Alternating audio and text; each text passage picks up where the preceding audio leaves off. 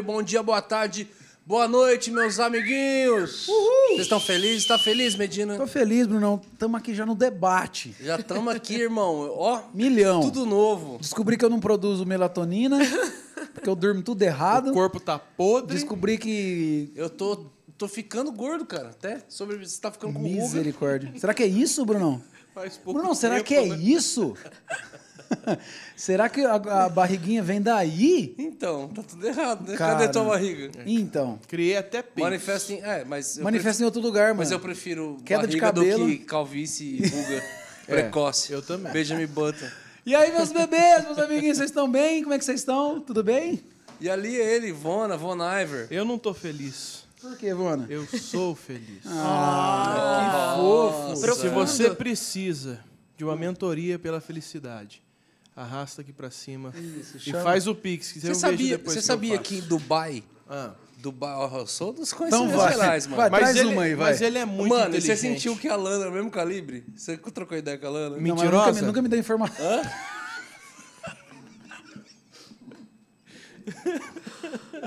Lana. Lana, no escuta- caso, é a filha do Brunão. Lana, escuta Lana é o minha tio filha, Vona. 14 escuta, anos. Escuta o tio Vona. É que não nas esse férias caminho. agora a galera ficava assustada, como a galera falava uma informação, daí ela vinha e falava, ah, inclusive tal coisa, tal coisa. Daí a galera falava, menina, como é que você sabe dessas coisas? Ela gosta igual eu, de ficar lendo um monte de negócio aleatório. E aí, Dubai é a primeira cidade do mundo. Fala. É, Dubai é, é a cidade, é do Emirados Árabes. É a primeira que- cidade que do mundo louco. que no governo lá da prefeitura deles tem o Ministério da Felicidade. O que, que eles fazem? Cosquinha nas pessoas. Tem o Ministério da Felicidade. Sério? Interessante, né? Aí o pessoal tava com o pessoal da Unicesumar, que eles estão eles estão fazendo um, um reality show lá musical que eu tô participando como jurado. Ah, e aí eles Pedro de Lara vem que, que jeito? É. O Miranda. Miranda. Do e aí eles eles estavam falando, eles estão desenvolvendo um curso lá, uma pós lá baseado no- em felicidade lá, as primeiras coisas que vão vai ter assim no Brasil. Aí eu falei pra ele, inclusive, de Dubai e tal. Ok, mas Eles quem é a nossa convidada de hoje? A nossa Ah. convidada, ela não, ela veio para tirar a nossa felicidade com o assunto que a gente estava conversando antes. Isso. Assunto esse Ela que nós que demorou- não queremos mais conversar Demorou nesse podcast. 16 anos para colocar um açúcar na boca. Essa parte eu perdi. Essa parte eu perdi porque eu tava pegando o bolo pra gente. Que a hora que a gente colocou uns dadinhos na mesa, ela já, ai, meu Deus, arrepiou. se meu pai ver. Ela Começou a repreendeu orar- na Começou a orar hora. o Pai Nosso, do nada. É isso aí, gente. Mas nós temos o prazer, a honra, o privilégio de receber aqui com a gente hoje Esther Galina. Esther Galina. Esse Psicóloga, sobrenome, esse pastora. sobrenome é o quê? É... É- é, o Lara é da, da minha família, do meu pai, e Galina é do meu marido italiano. Galinha, italiano. Galina, E italiano. Lara é o quê? Espanhol? Lara, Lara é uma mistura de um pouco de tudo, assim, mas tem mais espanhol. É. Mais Mais espanhol. espanhol. Pedro de Espanhol. Lara. Pedro de. Lara. Fui muito zoada na escola. Foi? Esther de Lara. Muito bom. Escola não perdoa, né, Escola não perdoa nada. Escola e hub, não perdão ninguém. Muito bom. Até porque a gente, é- a quinta série tá É, aqui, a né? quinta série é presente aqui. Quinta série que habita em nós. Gente, mas a gente tava num papo super cabeça aqui sobre açúcar, Sobre açúcar, sobre sono. sobre sono. A gente Tudo que a gente descobriu- faz Tava errado. puxando a orelha- a orelha de todos os meninos aqui já. É, a gente descobriu que a gente tem dois dias de vida. Eu vou gastar O que, que a gente faz? Então vamos comer doce. Eu vou gastar tudo que eu tenho, gente. Vou comprar um hamster e uma gaiola. Não é sobre o assunto que a gente vai conversar, mas vamos só, só, só pincelar aí. Teu pai é nutrólogo, né? Sim, sim. E nutrólogo, ela tava contando aqui, do xiita. E, Ah, ele era xiita. e não, mas aí você ficou, foi- cresceu ali tudo sem fritura, sem açúcar. É, meus pais tiveram bem essa educação, assim, né? Que é, é, cuidando de todos os aspectos, na verdade, né? Foi uma coisa muito legal, assim, talvez em algum momento um pouco desequilibrada, mas que hoje é uma coisa, inclusive, que eu busco tentar achar o equilíbrio disso, né? Você quer voltar, Entre- voltar ali para os Voltar braços do pai. raízes, né? Aos braços do Mas pai. você não escapou muito. Ou foi uma escapadinha? Ah, escapei por uns anos, viu? Ah. Escapei por Abstinência, você fala. Senhor me, tem me resgatado das trevas para a maravilhosa luz agora. Culpa do marido, mas, ela falou. mas era bem, bem bacana, assim, até em alguns aspectos, porque ele não tra ele trazia até uma funda- fundamentação em cima disso, assim, né? Do porquê, do porquê a gente cuidar do corpo. De fato, nós somos o templo do Espírito, então a importância disso, né? Se o Senhor quer nos usar nós precisamos ter um corpo disponível à obra que ele tem a executar na nossa vida. Ah, Deus tem uma grande obra Né? na nossa vida. Então, vocês que Muito são corpo pra trabalhar. músicos, né? Um irmão que está aqui sentado ao meu lado.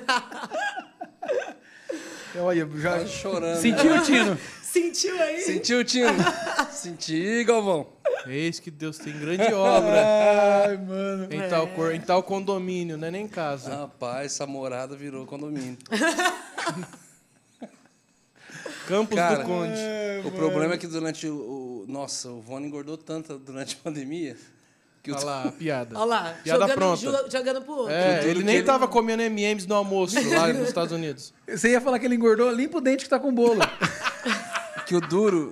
Deixa eu falar aqui, ó. Ele engordou tanto durante a pandemia que ele sozinho já era uma aglomeração. Ô, mano, o Brunão falou, mano, quero ir pro metaverso. Os caras olharam, hum, não tem pixel pra isso, não. Boa. Tá difícil de carregar. Não tem tela de LED que aguenta. Ai, muito bom. pra fazer o óculos pra caber o Brunão tem que ser uma, uma Uma 60 TV polegadas. de 60. Olha aí, olha aí. Esther, nos desculpe, nós estamos muito animados, estamos voltando. Desculpa, mas vamos falar do que O interessa. Eu não, importante sa- é Deus tocar o coração. eu não É, sabia é que você tinha a Lara no sobrenome. Você e o Daniel são. Somos irmãos. Ai, sabia não. Caramba, não sabia. Por isso que é aquele rapaz fino, você vê? É verdade, ele é Filho de magrinho. Daniel Lara. Aham. Que maneiro, gente. Maneiro. Ele tá pra vir Meu aqui na igreja ministrar. É, é demais. Isso é bacana. Ah, é verdade. Agora, nas próximas quartas, ele vem. Uhum. Eu tenho que marcar com ele, Vona. Sim, aproveitar, já tá, já tá, já tá na, na... O menino é bom. Ele é bom. Ele é bom. O menino é bom. Mas então, e você é psicóloga? Sou psicóloga. Tenho seis anos de formação e há dois anos e meio, mais ou menos, que eu comecei realmente a atuar na área, né? É, inicialmente atuei na, na área mãe, né? A maternidade chegou muito de repente na minha vida, assim. Depois a gente pode falar um pouco mais sobre isso. E aí, no último ano de faculdade, o senhor nos deu a nossa primeira filha, então Ah, Nossa. você foi mãe no, no TCC. no TCC, literalmente. Apresentei o TCC com a bebezinha lá. E foi tudo muito de repente. Então, por alguns anos, eu preferi ficar parada nessa área. E aí, dois anos e meio atrás, que eu realmente voltei à ativa, assim. Fui estudando durante esse tempo e realmente voltei à ativa, assim. Então, hoje eu trabalho com a terapia cognitiva comportamental, que foca muito essa questão do processo de pensamento, de estruturação de crenças. Aí eu preciso E- de, um, de, um- de, de um acompanhamento Tá que eu não precisando? entendi o- a nomenclatura. Preciso de uma aula de eu português. falei, rapaz, o que, que é isso? É, quando a gente fala terapia cognitiva comportamental, essa cognição vem do processo de pensamento. É Né? o, o- a sigla coach. Sim. Ah, Estou zoando. É, sim. Ela falou no automático sim, depois ela, não, coach Não, não. ah, tipo, brincando. ah, Não, É, foi só uma cognitivo de processo de pensamento mesmo. Desse- então, quando a gente vai é, é, fazer essa estruturação do paciente, a gente primeiro vem com essa estrutura de pensamentos mesmo. Como está essa estrutura de pensamentos e de comportamentos. E no que, que auxilia essa área, assim, diretamente na vida, que a pessoa vê uma defasagem, alguma coisa? É, assim? na verdade, assim, a gente é mais focado em diagnósticos, então É. transtornos. Então, tudo quanto é tipo de transtornos, né? Seja transtorno depressivo, ansioso, é, déficit de atenção, hiperatividade. é, qualquer transtorno hoje, a TCC, que é, a- que é a sigla, a TCC hoje é o que ela mais atua, né? É, com pessoas com transtorno. E tem sido incrível, porque nessa pandemia... Assim, Isso é uma linha da psicologia. é uma linha da psicologia. Então, E, é, e é permitida. Sim. No sim. Brasil tem muitas. Ou tem, Hoje- tipo assim, quatro. É, hoje, é, quando a gente fala em TCC, a gente fala de uma psicologia baseada em evidências. Então, é uma psicologia hoje nova no Brasil, relativamente nova. Quando nós falamos em psicologia, muita gente acha que é tudo igual, né? Para a gente poder entender melhor isso, a gente tem a psicanálise, por exemplo, que vem aí de Freud, que é muito conhecida, uma teoria junguiana que vem de Jung. Então a gente tem muitas teorias, a comportamental e temos a terapia cognitiva comportamental. Quando a gente olha o que tem de mais científico, hoje a terapia cognitiva comportamental é o que existe mais científico para tratamento de transtornos, para acompanhamento terapêutico mesmo no sentido de desenvolvimento pessoal. Né? Então, tudo que existe hoje de mais científico está dentro disso. Ele não trata, tipo, que nem ansiedade, depressão. Esse, esse, esse é o Sim, que sim, os trata transtornos, sim. é, é uma, a grande área de atuação hoje da terapia cognitiva são os transtornos, né? Que é o transtorno depressivo, ansioso, tudo isso. E hoje o meu maior público é o público cristão, né? E também, tipo, transtorno alimentar, trans- Sim, todo esse tipo. Todos os transtornos, sim. O É seu que- maior público é o público cristão Hoje, porque maior- foi seu alvo ou porque foi automático? Foi automático pelo meio que eu vivia, né? Então, filha de pastor, dentro da igreja. Eu fiz. é, é, quando eu comecei a cursar psicologia, eu comecei por conta da psicologia social. Então, a minha mãe já tinha um projeto social, que na época nós atendíamos uma média de 300 crianças, Nossa. num morro, em alguns morros lá na, da proximidade da igreja. E eu me apaixonei pela, pela área social e fui estudar psicologia por conta da área social. Hoje é uma vertente de trabalho minha também, mas não só, né? Como eu imaginava que seria. E me apaixonei pela psicologia social e depois fui migrando para outras áreas também. Então, hoje acabou que, por estar nesse meio, o público cristão acaba sendo hoje o meu maior público, né? Pastores, pessoas que desempenham é, é, algum tipo de papel na igreja. E é por isso que eu estava puxando a orelha dos irmãos aqui, né? Vamos cuidar das três áreas que o Senhor nos deu, né? Espírito, alma e corpo. Isso é uma coisa que eu sempre falo muito. Porque a gente vê, às vezes, uma espiritualidade emburrecida, né? É uma fé que não é inteligente, né? E isso é uma área que, que eu sempre busco muito falar, tanto no púlpito, como muitas vezes atendendo pacientes ali no consultório, né?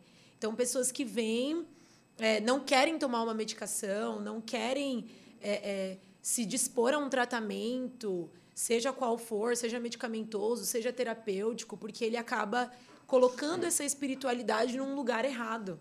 Né? Você encontra muito preconceito ainda. Ainda existe.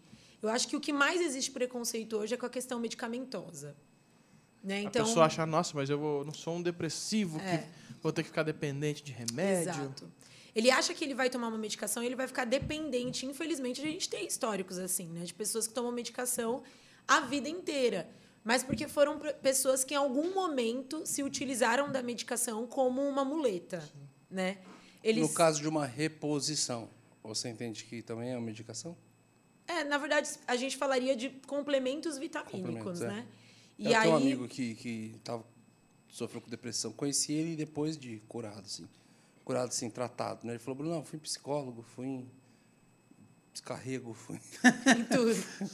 fui em tudo e, e expulsaram e não nada. resolveu. Fui em terapeuta, fui em psicólogo e tal. E, de repente, alguém resolveu fazer um exame e viu que eu tinha, eu tinha uma baixa taxa hormonal lá. De dopamina, É, provavelmente. e fizeram, eu estou fazendo uma reposição, estou zero. Era, Exatamente. era Por isso que eu digo que é o espiritual Era no corpo. hormônico. Exato. Então, se a gente não. é, é, a maioria dos meus pacientes eu indico passar com um nutrólogo, justamente por conta disso. Porque muitas vezes, muitos casos eu já peguei de mulheres, ah, eu tô com depressão, alguma coisa está acontecendo e tal. Ela tinha um hipotireoidismo, que é uma disfunção da tireoide. Então a gente só precisava regular isso. Claro que dentro disso existem muitas vezes aspectos emocionais que acabam se mesclando. Mas a, a base disso, a origem disso, era um problema no corpo. Então, muitas vezes a gente vê muito cristão. é, eu, eu brinco muito que eu vejo muito crente fazendo orações ansiosas.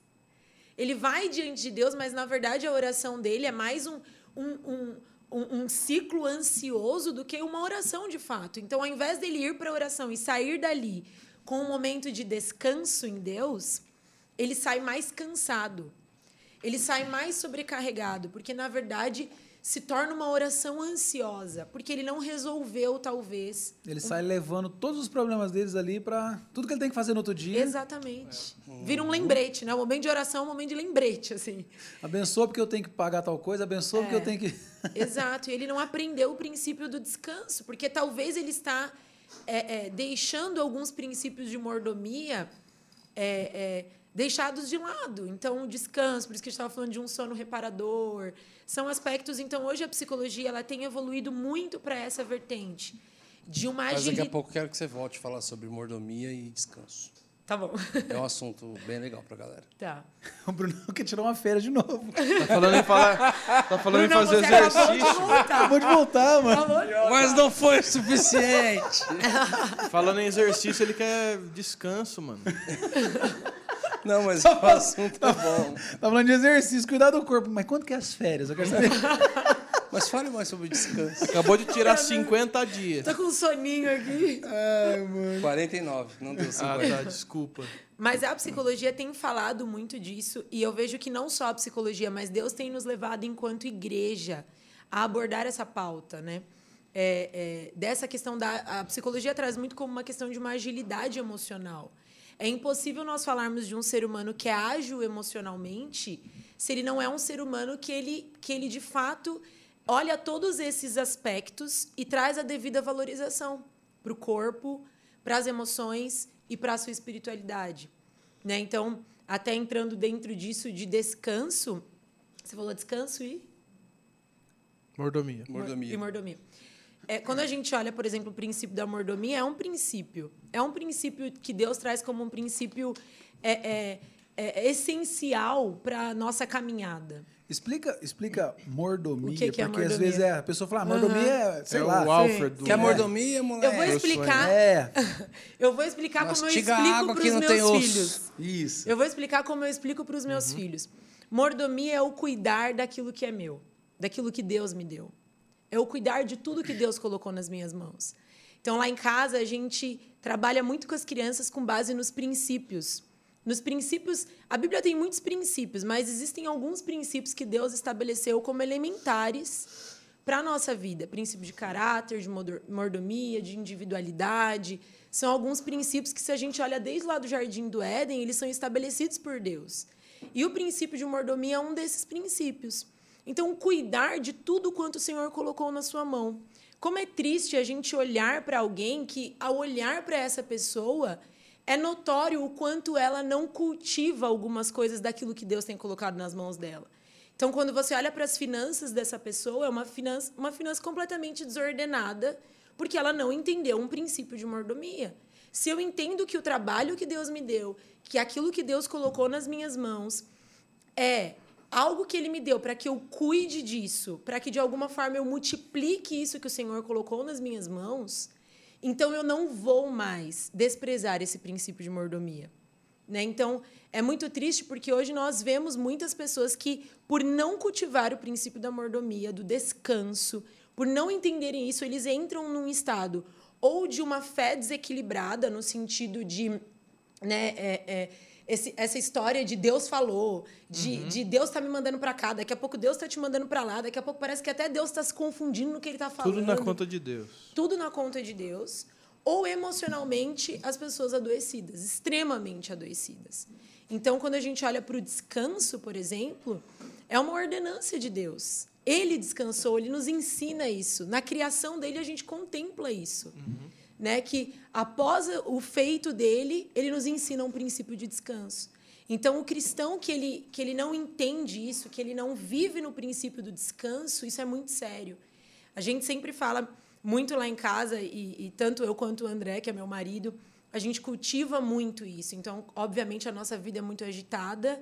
Né? Eu, eu, eu atendo uma, uma, uma agenda cheia de paciente semanal. Os nossos filhos estudam em casa, nós temos três filhos, temos uma associação com crianças carentes, temos uma igreja relativamente grande. São muitas coisas. Mas se existe algo que nós entendemos, mesmo sendo tão novos, que a gente não pode abrir mão, é do princípio de descanso.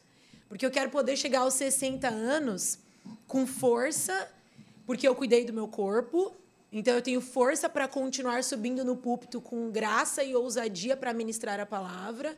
Eu quero poder chegar aos 60 sabendo que eu criei os meus filhos dentro daquilo que o Senhor esperava de mim e que eu cuidei do meu casamento dentro daquilo que ele tinha.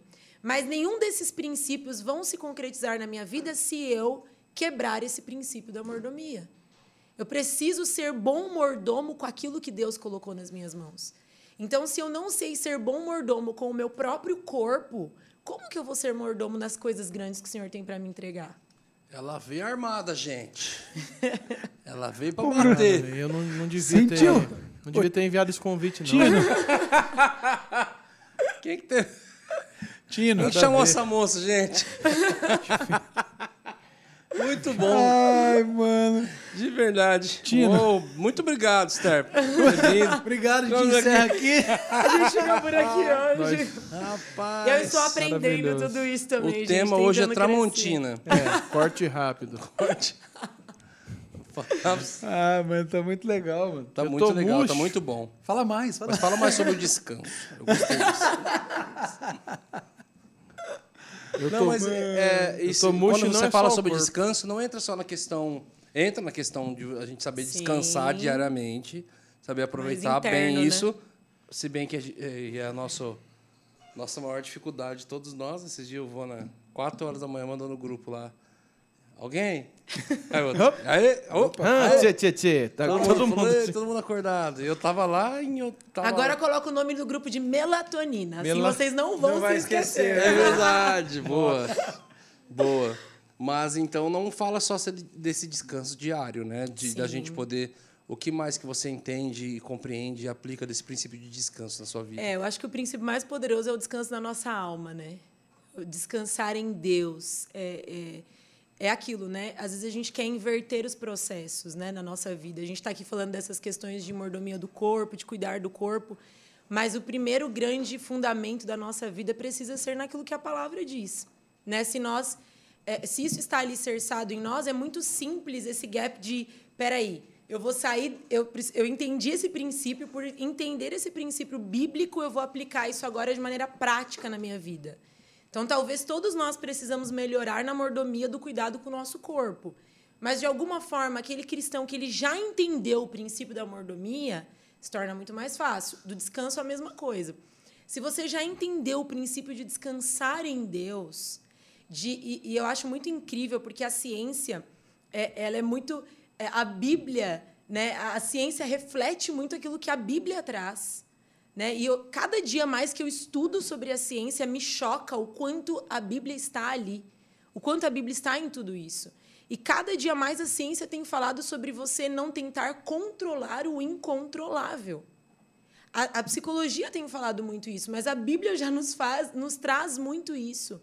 Quantas vezes a gente tenta controlar coisas que somente aquele que tem todo o poder, que é soberano, a gente entra num outro princípio que é um princípio de soberania de Deus.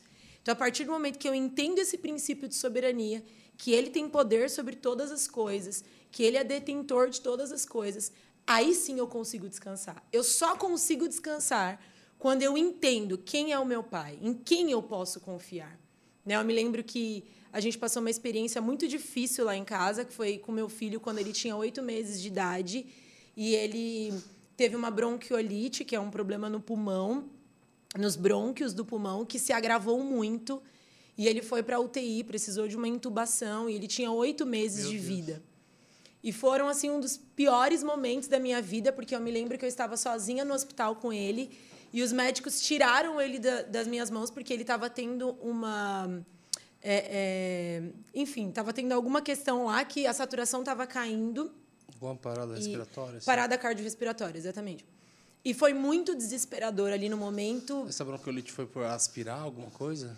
Ele Leite? tava na, ele, ele já vinha num quadro de bronquiolite, e aí lá no hospital foram dar uma alimentação para ele, ele broncoaspirou a alimentação. Ai, Jesus.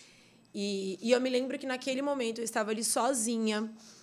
E eu falei, Senhor, e na mesma hora eu me desesperei por, por alguns minutos. Daqui a pouco eu tentei retomar a minha consciência e eu me lembrava desse princípio. Quem é soberano sobre a minha vida? Quem me deu, Bernardo? Não foi, não foi uma simples concepção humana.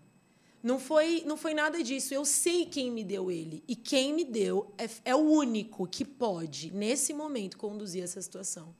E ali, de fato, naqueles dias de UTI, 10 dias dentro daquela UTI, eu falo que eu conheci, de fato, o princípio do descanso. Porque enquanto as pessoas à minha volta estavam desesperadas, eu as acalmava e dizia: não, calma, calma. Eu sei em quem eu tenho crido e eu sei quem É. se levantará em meu favor. Né? Então, você entender o princípio do descanso, ele passa por todas as áreas da sua vida.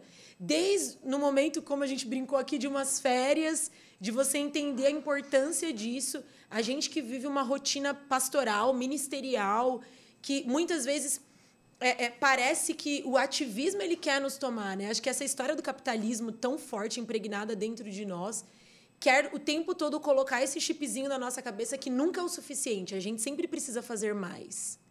E aí a gente abre mão, uma coisa que Deus tem falado muito comigo, é, é sobre o ordinário. É sobre você simplesmente fazer aquilo que o Senhor te chamou para fazer hoje.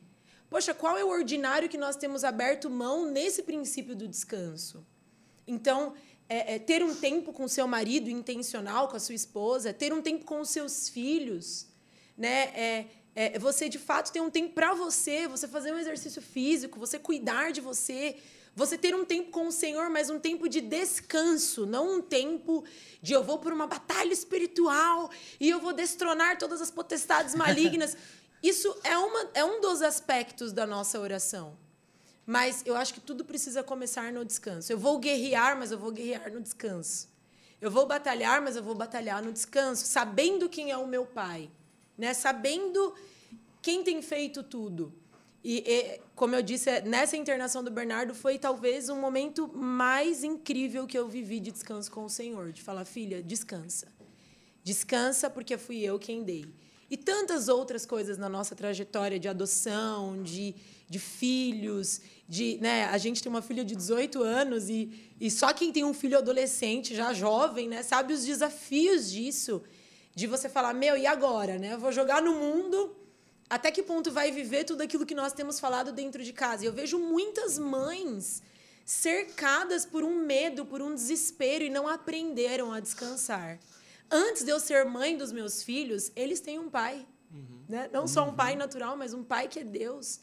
Que é muito mais interessado com que eles cresçam, evoluam, vivam a obra da cruz e vivam aquilo que o Senhor tem para eles. Uau! Uau! Vamos falar sobre os filhos aí. Sim, a melhor parte. Um filho de 18 anos, meu amigo. Você deve com estar 28, se questionado em casa. Com 28. Né? Com 28. Vocês devem estar se questionando. Aí o pessoa em casa fez a conta, peraí, 10. Será Rapaz, que ela é a menina dos 10 anos lá do, do, da, Como que é do isso, Datena? Vocês imaginam onde eu vou, né? A Ana, eu tenho, para quem não está me vendo, só me ouvindo, eu tenho 1,60 de altura, pequenininha. A Ana tem 1,72 de Nossa. altura. Eu branca, ela negra. E vocês imaginam onde a gente chega e ela me chama de mãe o que não acontece nos lugares, né? Uhum. Então, assim, tudo quanto é tipo de situações constrangedoras eu já passei. Ainda mais o meu marido. É. Com 32 anos. É verdade. É verdade. Saindo com a minha filha para ir no shopping. E todo mundo olhando assim, tipo, meu, que, acho que essa alguém... menina é meio novinha para esse cara, né? É.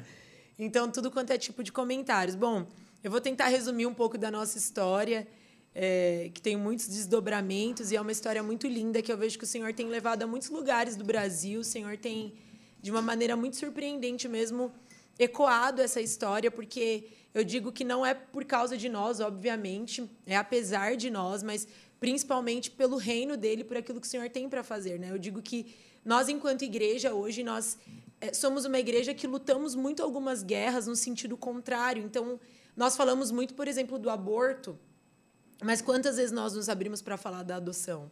Uhum. Né? Então, eu vejo o Senhor nos levantando mesmo como essa resposta, né? É. Quando nós nos casamos, eu era uma menina extremamente nova, uma menina, 22 anos, e meu marido, nem sei quantos anos, não sou boa nas datas, essa parte é com ele. e super novo também, acho que ele tinha 25, 26. E nós nos casamos e aquele sonho de princesa, né? Casamos, compramos o nosso apartamento. Na época, meu marido tinha um ótimo emprego, trabalhava nas patra, é, plataformas da Petrobras. E aparentemente tudo muito legal, tudo muito estabilizado. Meu marido já tinha um ministério pastoral, já tinha se formado em teologia. E nós estávamos ali junto com o Dênio Júnior, liderando, pastoreando os jovens da igreja, e o Dênio liderando a igreja. E ali no auge da minha vida, assim, no sentido de uau, né? Tudo aquilo que eu vivi enquanto solteira, todas as palavras de Deus foram agora estão se concretizando de alguma forma. Então tava tudo muito tudo muito sossegado, tudo muito de boa, né? Eu ali terminando a faculdade e tal. Estável. Tudo muito estável, né? E o cristão, quando tudo tá muito estável, desconfie. Tem Rapaz, alguma coisa aí. aconteceu esse ano com a gente já. É, então. Essa pandemia veio para provar bastante Hum. isso pra gente, né? E, e eu tava nesse momento de estabilidade na minha vida, né? Tudo muito sossegado, assim. Eu já tinha na minha época de solteiros, tem algum solteiro ouvindo aí, talvez Deus queira falar com você. Aleluia. Aí. Vai, chama. Na minha época de solteiro, eu já tinha renunciado a um relacionamento. Eu estava com tudo pronto para casar e três, três meses antes de me casar, eu simplesmente termino meu relacionamento com um vestido de noiva no guarda-roupa, com um apartamento comprado, com um apartamento mobiliado, com tudo certo para me casar e simplesmente a voz do Espírito foi inconfundível e muito mais forte do que qualquer outra coisa. E eu falei, amém. Depois de três anos de relacionamento, era, tinha sido meu único namorado. É, eu vinha, graças a Deus, é, eu vinha num. Foi uma outra coisa que meu pai também. Foi um pai que ensinou muito isso para nós, que foi a questão da pureza e da santidade. Então, nós vivemos um relacionamento em santidade, nós nem nos beijávamos, e isso foi muito bom, porque é, isso me guardou muito. Enfim, conheci o André, nos casamos. Foi meu, meu primeiro beijo no altar, foi a realização de um sonho. Realmente, o André era. O seu marido, a primeira vez que você beijou foi no altar. Foi no altar. Depois a gente vai voltar pra esse lugar aí, pra essa conversa. Mano. Oh, meu Deus. Caraca. E, sim, e aí nós nos casamos. O André era realmente. Eu, eu me lembro de muitas vezes falar pro meu pai: pai, caramba, meu. Gente, mas peraí, três meses antes de casar, você, você passa por vários assuntos pesados rapidão. Vai passando, você vai falando. Não, não, eu matei um É cara, que lá, atropelei, atropelei uma idosa. Mas é, Matei um cara. Essa é a Esther, gente. Mas tem um cara é aí. é, atropelei uma idosa Mil ali, assuntos em um falei, minuto. Não, mas peraí. Deixa eu digerir, né? Vamos falar do, do, do- Meu Deus, cara. Como assim? Deus tá querendo falar com solteiros. Por ó, que, que demorou três anos pra você entender que não era a pessoa certa? Ou você já entendia e demorou? Eu achava que era, né? É, eu digo que as nossas emoções elas são muito perigosas, né? Elas nos confundem muito. E eu me lembro que na verdade eu vivia um tempo de uma frustração no sentido de eu vi os meus pais a vida inteira sendo pastores dentro da igreja, fui criada dentro da igreja e praticamente projetada para ser uma pastora, para ser essa mulher. Meu pai, desde muito pequenininho, ele investia muito na minha vida, ele foi um- um- uma peça fundamental na minha história. E eu me lembro até que com nove aninhos ele, Deus disse a ele que eu seria uma pastora e que ele deveria me treinar. E ele me disse isso. E desde então ele investiu nisso na minha vida. Mas com o passar do tempo, acho que eu fui vendo, mesmo tão novinha, eu fui adquirindo uma maturidade por estar dentro. Acho que aquela criança É, que está dentro do contexto de igreja, né? O ambiente vai te amadurecendo muito. E sendo filha de A pastor. Stephanie caminha com a gente, ela era muito madura, novinha, aí cresceu, ficou imatura. Sim, você falou da sua filha, né? Que é super novinha e Cresceu. Ah, cresceu Quase com as apodrecendo. Cresceu, ficou uma velha chata. Abraço, Stephanie. Verdade, né? Ela só gosta de roupa de brechó, igual uma idosa. Oh, meu Deus! Ela era madura nova, mas cresceu, ficou podre. Cresceu. Oh, Stephanie, Ficou te bom. amo. Tá bem galo, tá chegando. demais. Tá bem galote. Mas, e, e- vai- continua. E aí eu sei que nesse processo todo, é, eu tinha 17 anos, comecei a me relacionar. Mas E- o cara era gente boa. Super. Normal. É um cara gente boa, de dentro da igreja, um menino de Deus, de uma família maravilhosa, tinha uma formação muito boa. Todos os, aparentemente, todos os critérios Os correspondidos, todos os né? requisitos, né? Da lá da listinha correspondidos. Mas meu pai sempre me dizia, filha, eu não sei, eu não sei explicar o porquê, mas eu não sinto completa paz. Isso me intrigava, né? Então, alguns momentos eu briguei com meu pai, eu tive problemas com meu pai, porque eu dizia, pai, mas o porquê? Não tem um porquê. E ele dizia, é, de fato, não tem, Uhum. né? Poderiam até existir uma coisa ou outra, mas, enfim, todo Nada relacionamento visível. tem problemas, né? Aham. E, e aí eu me lembro que quando eu. é, uma semana antes de eu terminar, eu estava em uma conferência de jovens na época, uma conferência muito grande. E ali Deus falou comigo, existia uma pastora que estava ministrando em cima do palco e Deus falou para mim, filha, eu te chamei para isso. E até quando você vai fugir disso? Eu estremeci de cima embaixo porque eu era uma pessoa que eu já não queria mais os holofotes, no sentido de que eu passei uma, uma vida inteira sendo a filha do pastor, sabe? Eu passei muitos anos no nos holofotes no sentido de, ah, é a Esther. Ah, a Esther chegou. Ah, a Esther. E por talvez viver um- muitos anos de uma radicalidade em Deus, de uma intensidade em Deus. Então, eu fui uma jovem muito apaixonada por Deus, né? De fazer votos para Deus. Raspei a cabeça duas vezes. Nossa, Fazia umas paradas muito loucas. Medina e também, só Medina não voltou. Não deu certo, né? Continua. O cabelo não voltou depois. Não sei se. A vida fez um voto Agora é voto de Nazireu, mas não tá dando certo. Fiz um, assim, eu fiz um voto pra Costa Damião, mas não. Deu errado. Não liga, Esther. Aqui, ó, aqui, ó. Te liga o Olha botão lá, ela já ganhou a cena. Já ganhou. Mas e aí? E aí eu não, eu, de alguma forma, acho que eu coloquei na minha cabeça que eu não queria esses holofotes, eu só queria viver minha vidinha com Deus e tá tudo certo. Meio né? que dá uma enjo... assim, entre as uma enjoada. Tipo, você tá naquele Sim. contexto. Quem tá de fora, nossa, que legal. Quem tá dentro, putz. É, e, a visibilidade, ela traz suas questões, né? O Bruno acho que tá aqui para falar muito bem isso pra gente, né? No sentido de a visibilidade, de alguma forma, claro que ali era num contexto muito menor, mas dentro do ambiente que eu vivia, era, era essa pressão que eu tinha mesmo sendo muito Mas eu novinha, também sou filho né? de pastor, ele também é filho de pastor. Ah, então, então vocês o sabem bem. ali. Eu, eu me safei. Exato. Olha Deus Tô te chamando boa. novamente, irmão. Olha aí, ó. Olha aí. Amém. Sinta a voz dele. E, e aí foi isso, assim, nessa conferência, Deus falou claramente comigo, não, você, o seu chamado é maior que a sua vida, né? E, e, de fato, eu sabia que aquele relacionamento seria determinante na minha trajetória, assim.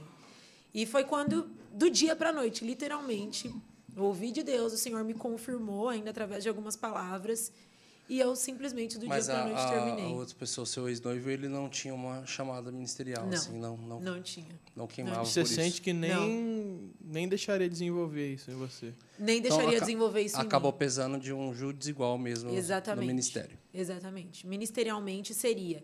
Como naquele tempo era isso que eu queria viver, então ok, né? Tava tudo maravilhoso. Vamos investir na nossa vida profissional, sermos bons cristãos, bons cidadãos, e tá tudo certo, né? Eu só quero ser igual a todos, Jesus, é só isso, Deus. E, e ali a voz dele foi mais forte, e ali eu terminei. Foi um tempo muito difícil da minha trajetória muito difícil, principalmente saber que você colocou outra pessoa nessa situação. Então, É ele passou por um período muito difícil, muitos julgamentos. Meu, por que que você está fazendo isso? Que loucura e tal. E simplesmente eu eu não, sei- não tinha E explicações. tudo né? pago, tudo, tudo... Tudo certo. Meu Deus. Rapaz, alguém perdeu um carro aí. É. Abraço, Rogério. Que Aí Mas sobrou e- pro pai, né? Pai, já que você nunca sentiu paz, agora você resolva todos os É, problemas. resolve o B.O. Entra com Meu providência. Deus. É. Meu Deus. Mas eu falo que. E, e é engraçado, né? É, eu tenho oito anos de casada e eu vivo falando pro André, assim, direto eu olho nos olhos dele e eu falo, amor, graças a Deus que eu fiz essa escolha. Constantemente eu digo, porque olha que interessante, quando nós terminamos, é, depois de muito pouco tempo eu conheci o André. Ele era o melhor amigo do meu irmão, do Dênio. Ele estava treinando para ser pastor em uma outra igreja. E eu me lembro que a Bruna, minha cunhada, que é a esposa do Dênio, começou a zoar. Ô, Esther, tem um cara, meu, que é o seu estilo e tal. Meu, o cara é você, mulher e tal. Vocês vão dar muito certo. Você é homem, né? Você é mulher. Ó, Deus. Ideologias. E aí... Elo. E aí eu falei... E aí eu, eu falei, não, Bruna, eu não quero ninguém, você não tá entendendo. Eu tinha Mas um pouco tempo depois isso? seis meses depois isso. Ah, pra você era cedaço, então. Muito cedo, porque foi um processo muito intenso, Uhum. muito intenso, né? E eu me lembro que uma vez, um dia o Espírito Santo E a, e a verdade é que podia demorar cinco anos. A galera ia falar, mesmo assim. filha do pastor, meu amigo. A galera ia Ah! falar, a galera ia falar. Ah, claro Não que- tinha jeito. E aí eu me lembro que um dia eu estava orando no meu quarto. É, é, é, é cômica essa engra, é engraçada essa história, meio cômico, mas, mas é real, gente. Foi a única vez, esses dias meus filhos me perguntaram isso. Mamãe, você já ouviu a voz de Deus? De ouvir mesmo? Eu parei e pensei, aí meu marido respondeu: Não, eu nunca ouvi a voz de Deus, de ouvir mesmo, né? De maneira audível. E aí eu falei para eles: Uma vez eu não, não foi a voz de Deus que eu ouvi, mas eu ouvi o choro do papai. Eles riram, falaram: Mãe, que história maluca é essa? Me conta. E eu me lembro que um dia eu estava orando no meu quarto. Fazia mais ou menos uns quatro meses que eu tinha terminado meu relacionamento. Eu ainda não sabia da existência do André, assim. Ele era melhor amigo do meu irmão, mas nós nunca tínhamos nos visto, então não era uma questão. E aí eu me lembro que um dia eu estava orando no meu quarto e colocando diante de Deus essa questão mesmo dos meus sentimentos, de um próximo relacionamento, e eu ouvi um choro. E era por volta de umas quatro da manhã. E eu falei, será que meu pai, meu pai acorda às cinco da manhã? Será que hoje ele acordou antes para orar? Porque todos os dias ele orava das cinco da manhã ao meio-dia, era um, é um ritual dele. Nossa! E aí, é. E aí, Caramba, velho. Não é pouco, Todos né? os dias da fa- minha vida eu vi. chu- Chutei que ia ser umas seis, né? Das cinco às seis. Das 5 ao meio-dia, todo não, dia. cinco ao meio-dia. Por todos os anos da minha vida eu vi isso até hoje. Caramba. E, e aí eu falei, será que meu pai já acordou? Abri a porta do quarto, olhei, olhei. Não, meu pai ainda estava dormindo. E novamente eu ouvi aquele choro. E eu me lembro de, naquele momento, eu caí prostrada no chão e o Espírito Santo me dizendo, filha, esse é o choro do seu marido. Existe um homem te esperando para juntos vocês desempenharem um propósito de Deus. E foi tão forte aquilo porque eu, eu, eu não queria ser mística, eu não queria, eu queria de fato entender a palavra, aquilo que a palavra estava dizendo. Mas naquele momento aquilo me quebrou por completo, como eu vim de um meio muito pentecostal, eu tinha muito medo por ver muitas coisas nessa trajetória que que não queimavam no meu coração, que eu olhava e falava, não, mas isso não está de acordo com a palavra, eu tinha muito medo. Mas naquele momento, de fato, eu entendi. É o Espírito falando comigo, isso será rápido. Eu tive convicção. Então, quando eu conheci o André, por mais que eu quis resistir isso, eu tinha uma palavra de Deus. E olha que interessante, né? E a gente até entra no assunto dos filhos, porque a minha filha, minha, nossa primeira filha por adoção é a Maria Eduarda, e ela nasceu dia 13 de abril. Eu, come... eu e o André começamos a namorar dia 14 de abril. Um dia depois após o nascimento dela. E eu me lembro que o Espírito Santo dizia assim para mim. Eu dizia para as pessoas, mas eu não quero começar a namorar agora. Eu não quero me relacionar agora. Porque eu tenho eu já fiz tanto, eu já fiz tudo muito errado de não discernir a voz de Deus. Eu tenho medo de de novo não discernir a voz de Deus. Mas as pessoas me diziam isso, as pessoas que estavam mais próximas de nós, os nossos pastores, os nossos pais, e eu ouvia isso de Deus. É o tempo. É para um tempo como esse que eu te chamei. E existem pessoas te esperando. Ao mesmo tempo que as pessoas me diziam, não, Esther, existe um povo esperando vocês, eu sentia que era alguém em específico. E eu não sabia explicar o porquê. Eu falava para o André, olha, eu te amo, eu tenho certeza que é isso, mas eu de fato só estou entrando nisso porque eu sei que existe alguém que nos espera. Ele olhava assim para mim, né? Ah, legal, são as pessoas da igreja, as pessoas que Deus vai nos dar. Mas eu sentia que existia alguém. E aí o que aconteceu foi que a gente se casou É, depois de quanto tempo que vocês se conheceram, que vocês se casaram? sete meses. Nossa, velho. Não, mas é que ela estou o choro, aí depois ela, ela foi no culto, viu o cara chorando, falou, ah, é ele. Chora bonito, rapaz. É o choro. Nossa, Chora aqui um rapidinho. choro charmoso. Chora aqui no meu ombro. Chora aqui rapidinho, é só isso ver. Quase isso, tá ligado? É, falar igual ele fala, é brincadeira, mas é verdade. e aí, Foi muito rápido. muito rápido. Isso foi, é, é, além de ser uma palavra de Deus para nós, meu pai também se- posicionou quanto a, quanto a isso. E o mais incrível foi quando eu cheguei no meu pai, ele Seu, falou. pai, seu pai foi contra? Então, quando eu cheguei nele para falar, é, ele tinha sofrido tudo aquilo comigo, né? Pai, né? Ele viu todo o meu sofrimento, todo Teu aquele pai era, processo era difícil. da equipe pastoral ou ele era pastor? Era pastor da sênior? igreja, pastor Sênior. Uou. E aí eu lembro que eu cheguei nele, quando eu cheguei nele, já a minha cara, né, de filho, ele me conhece. Ele falou: "Filha, só, só uma coisa, você não tá vindo aqui para falar de um outro relacionamento, não, né? Ele já ganhou a cena. Então, né, pai? Sabe como é? E eu falei, então, pai, tem um rapaz que começou a se aproximar de mim e dessa vez eu não vou fazer nada errado. Eu vou, dessa vez eu vou, eu vou caminhar na transparência. E dessa vez eu vou caminhar debaixo da palavra de Deus. E aí ele falou, tá bom, vou te ouvir, né? Ele é muito manso, muito calmo. Ele sentou para me ouvir e falou, quem é, filha? Quem é? Falei, pai, é o André Galina. Na hora, ele, eu lembro que ele colocou. Olha, eu esquecendo o microfone. Colocou a cadeira, ele colocou a cadeira para trás e ele falou: Uau, o André Galina? Eu falei: É, pai, eu sei que o senhor conhece ele, mas o senhor acredito que conhece pouco dele, né? Ele falou: Não. Olha que incrível. Meu pai, há um ano atrás, tinha dado aula num seminário e o André tinha assistido uma aula dele no seminário do meu pai. Um ano não, acho que fazia mais anos. Porque acho que foi na época que o André fez seminário, devia fazer uns cinco anos já. E aí, o André foi tão marcado por uma aula do meu pai que, ao término da aula, ele tirou uma oferta do bolso, foi lá e ofertou na vida do meu pai. E falou muitas palavras para o meu pai. Do quanto ele era uma referência na vida do André e, e declarou algumas palavras. E um mês antes de nós começarmos a nos falar, o André foi viajar com a minha família. E eu nem sabia. Ele, eles tinham ido para uma conferência, eu não tinha ido, mas os meus pais, o meu irmão, a minha cunhada, tinham ido para uma conferência e o André tinha ficado no quarto junto com o meu irmão. Então ele ficou o tempo inteiro com a minha família. Meu pai falou: "Filha, eu já sei quem é o André". Na hora ele começou a chorar e ele falou: "A paz que eu procurei por anos eu acabei de encontrar". E aquilo foi que assim. isso, gente? Eu tô chorando. eu tô chorando Todo mundo porque chorando. porque Porque você é pai. é, eu sou pai, cara. Eu tô Eu eu, tô sei. eu falo, cara, Você tá Deus, muito molão, mano. Eu tô, você não, Ele tá é- emocionado. Não, é que Ele eu- é chorão mesmo. Eu, como pai, falo assim, Deus, você tava contando, eu não tô Ah, na tá ótica de pra mim, filho, né? eu tô Tá na ótica, imaginando minha filha, assim, falo, Deus, É, tipo irmão. assim, cara, Não vai demorar vai tanto. ser assim, sensa... mas que seja incrível, que seja sensacional, que seja a pessoa certa, que seja de Deus.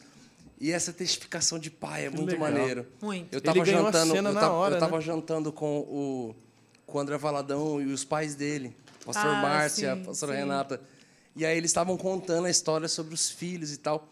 E eles falando assim, como que eles conheceram os, os maridos, assim, é, as esposas, como quando eles conheceram ela, falou assim, nossa, é a esposa do André. E tipo Minha assim, mãe soube antes que eu que é, era meu esposa, marido. é essas testificações, e eu Então. massa, eu fico assim, Deus. E era o que seu pai falava. Quando você, quando- eu tô pensando isso desde quando você falou que teu pai falava, olha, tudo gabarita, mas falta uma paz. Então, assim, eu tô pensando, assim, o, Que o legal. dia que chegar, assim, É. falar, Deus, que seja tão, tão Amém. Será, certo, de espiritual Jesus. quanto, assim, sabe? Aí Deus fala pro Brunão, Brunão, não, esse não. Tudo- Esse não. Aí tudo tem limite. Eu sei do passado dele. Imagina chegando tudo Mas o mais gabarita, Brunão. é Boné meu- de crochê, Juliette na cara. Juliette. Relógio da bermudinha da Ciclone. É isso aí. Ai, Jesus. Óculos no pé. Reloginho. É isso aí, mano. Mas o mais lindo é que meu pai, ele nunca, ele nunca é, levantou uma guerra dentro de casa. Né? Eu falo que foi uma guerra fria, né? Uhum. É, Porque sei. ele... A guerra estava sendo das 5 ao meio-dia. É, exatamente. Essa era a guerra.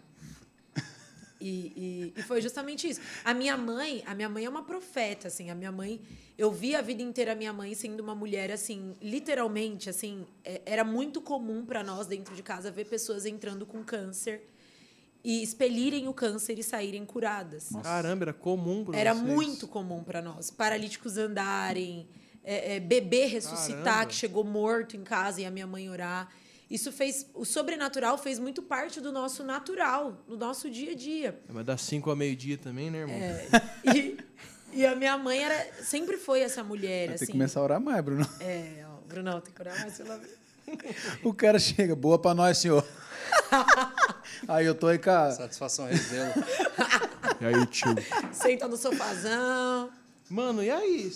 Esse- nível E- de milagre aí. É, minha mãe é surreal, assim, o que Deus fez na história dela é, é muito lindo, assim. E, o- e, e as experiências até hoje, assim, minha mãe é muito ousada em Deus. E, e eu me lembro, assim, da minha mãe ser essa mulher forte, ousada. Eu puxei muito isso dela, assim, eu mesclei muito um e outro. Mas de ser essa mulher forte, ousada, cheia de fé. E eu chegava nela, de- Deus sempre revelou tudo para minha mãe. A gente não podia. Eu, eu tenho um irmão que viveu uma época numa uma vida mais na zoeira, assim. Eu sempre conto essa história porque acho que é o que mais marca quem a minha mãe é. E o, ela, ele foi para um rolê com uma galera errada e ele estava de moto e Deus tinha Deus deu um sonho para minha mãe que ele ia morrer num acidente de moto naquele dia. O que, que foi? Deus deu esse sonho para minha mãe que ele ia morrer num acidente de moto. Ouve só. E ele tava com essa galera, ele saiu, desligou o celular, claro, né? Óbvio. Foi pro rolê. Ele- eles estavam parados, todos de moto, porque eles iam pegar a estrada. E o interfone, o interfone, ó, o orelhão do lugar tocou. Aí um moleque lá que tava junto com ele foi lá e atendeu o interfone. Oi, atendeu por atender. Oi, eu sou a mãe do Gustavo. O Gustavo tá por aí? Mãe do Gustavo? Orelhão? Oi? É, deixa eu falar com Num ele. lugar aleatório. Um lugar aleatório, no meio da estrada. Quando ele atendeu, mãe, mãe, não tô entendendo. Filho, Deus me deu o número do orelhão. Mano. Volta pra casa agora, senão você vai morrer. Mano, ela ligou no número do orelhão da rua, mano. no número do orelhão, não. Bolostriou os cabelos do meu braço aqui. É. Surreal, surpreendente. Mano de Deus. E por que, que eu tô dizendo isso? Minha mãe, sendo essa mulher, eu chegava nela e falava: Mãe, ele é o meu marido? Deus já te mostrou alguma coisa? Ela me dizia: Ah, queria Não sei, filho. Você queria uma consulta ali. Queria uma consulta, né? Cartomante. Bola de cristal, mano. Eu falava, mãe, Deus te falou alguma coisa? Porque ela ficava muito calada. Minha mãe sendo essa mulher tão ousada, tão Ela falante. ficava calada com ela se o calava relacionamento. Com, com o relacionamento. Ela se calava. E eu falava, mãe, Deus já te mostrou alguma coisa? Tem alguma coisa que você quer me falar? Não, filha. Pergunte a Deus, ele vai te falar. E você preocupado. E eu preocupada, não tem alguma coisa de estranho aqui. Então, isso foi uma sabedoria que eles tiveram realmente de Deus, assim. Porque eu acho que se não fosse dessa forma, talvez eu teria ido até as últimas consequências, sabe? Para enfrentar também. Naquela, naquela coisa de adolescente, querendo tomar conta da própria vida, achando que é muito sábio, que sabe muita coisa, É. né? E, e isso foi muito legal. E aí, voltando, quando eu conheci... Aí, eu e o André nos casamos e tudo mais. Eu foi- nem lembro qual que foi a pergunta, mas. dos Qual que filhos, é? né? Ele tinha falado. filhos. Ah, pra é nos verdade, é filhos. verdade, é verdade. E aí, é, e aí eu e o André nos casamos. Nós nos casamos, compramos um apartamento pequeno. Vale mencionar a metragem do apartamento, porque guarde ela, porque ela é muito importante para os fatos. Meu apartamento tinha 38 metros Nossa. quadrados. Não era nem um apartamento, né? Era essa um... sala aqui. É, essa sala, praticamente.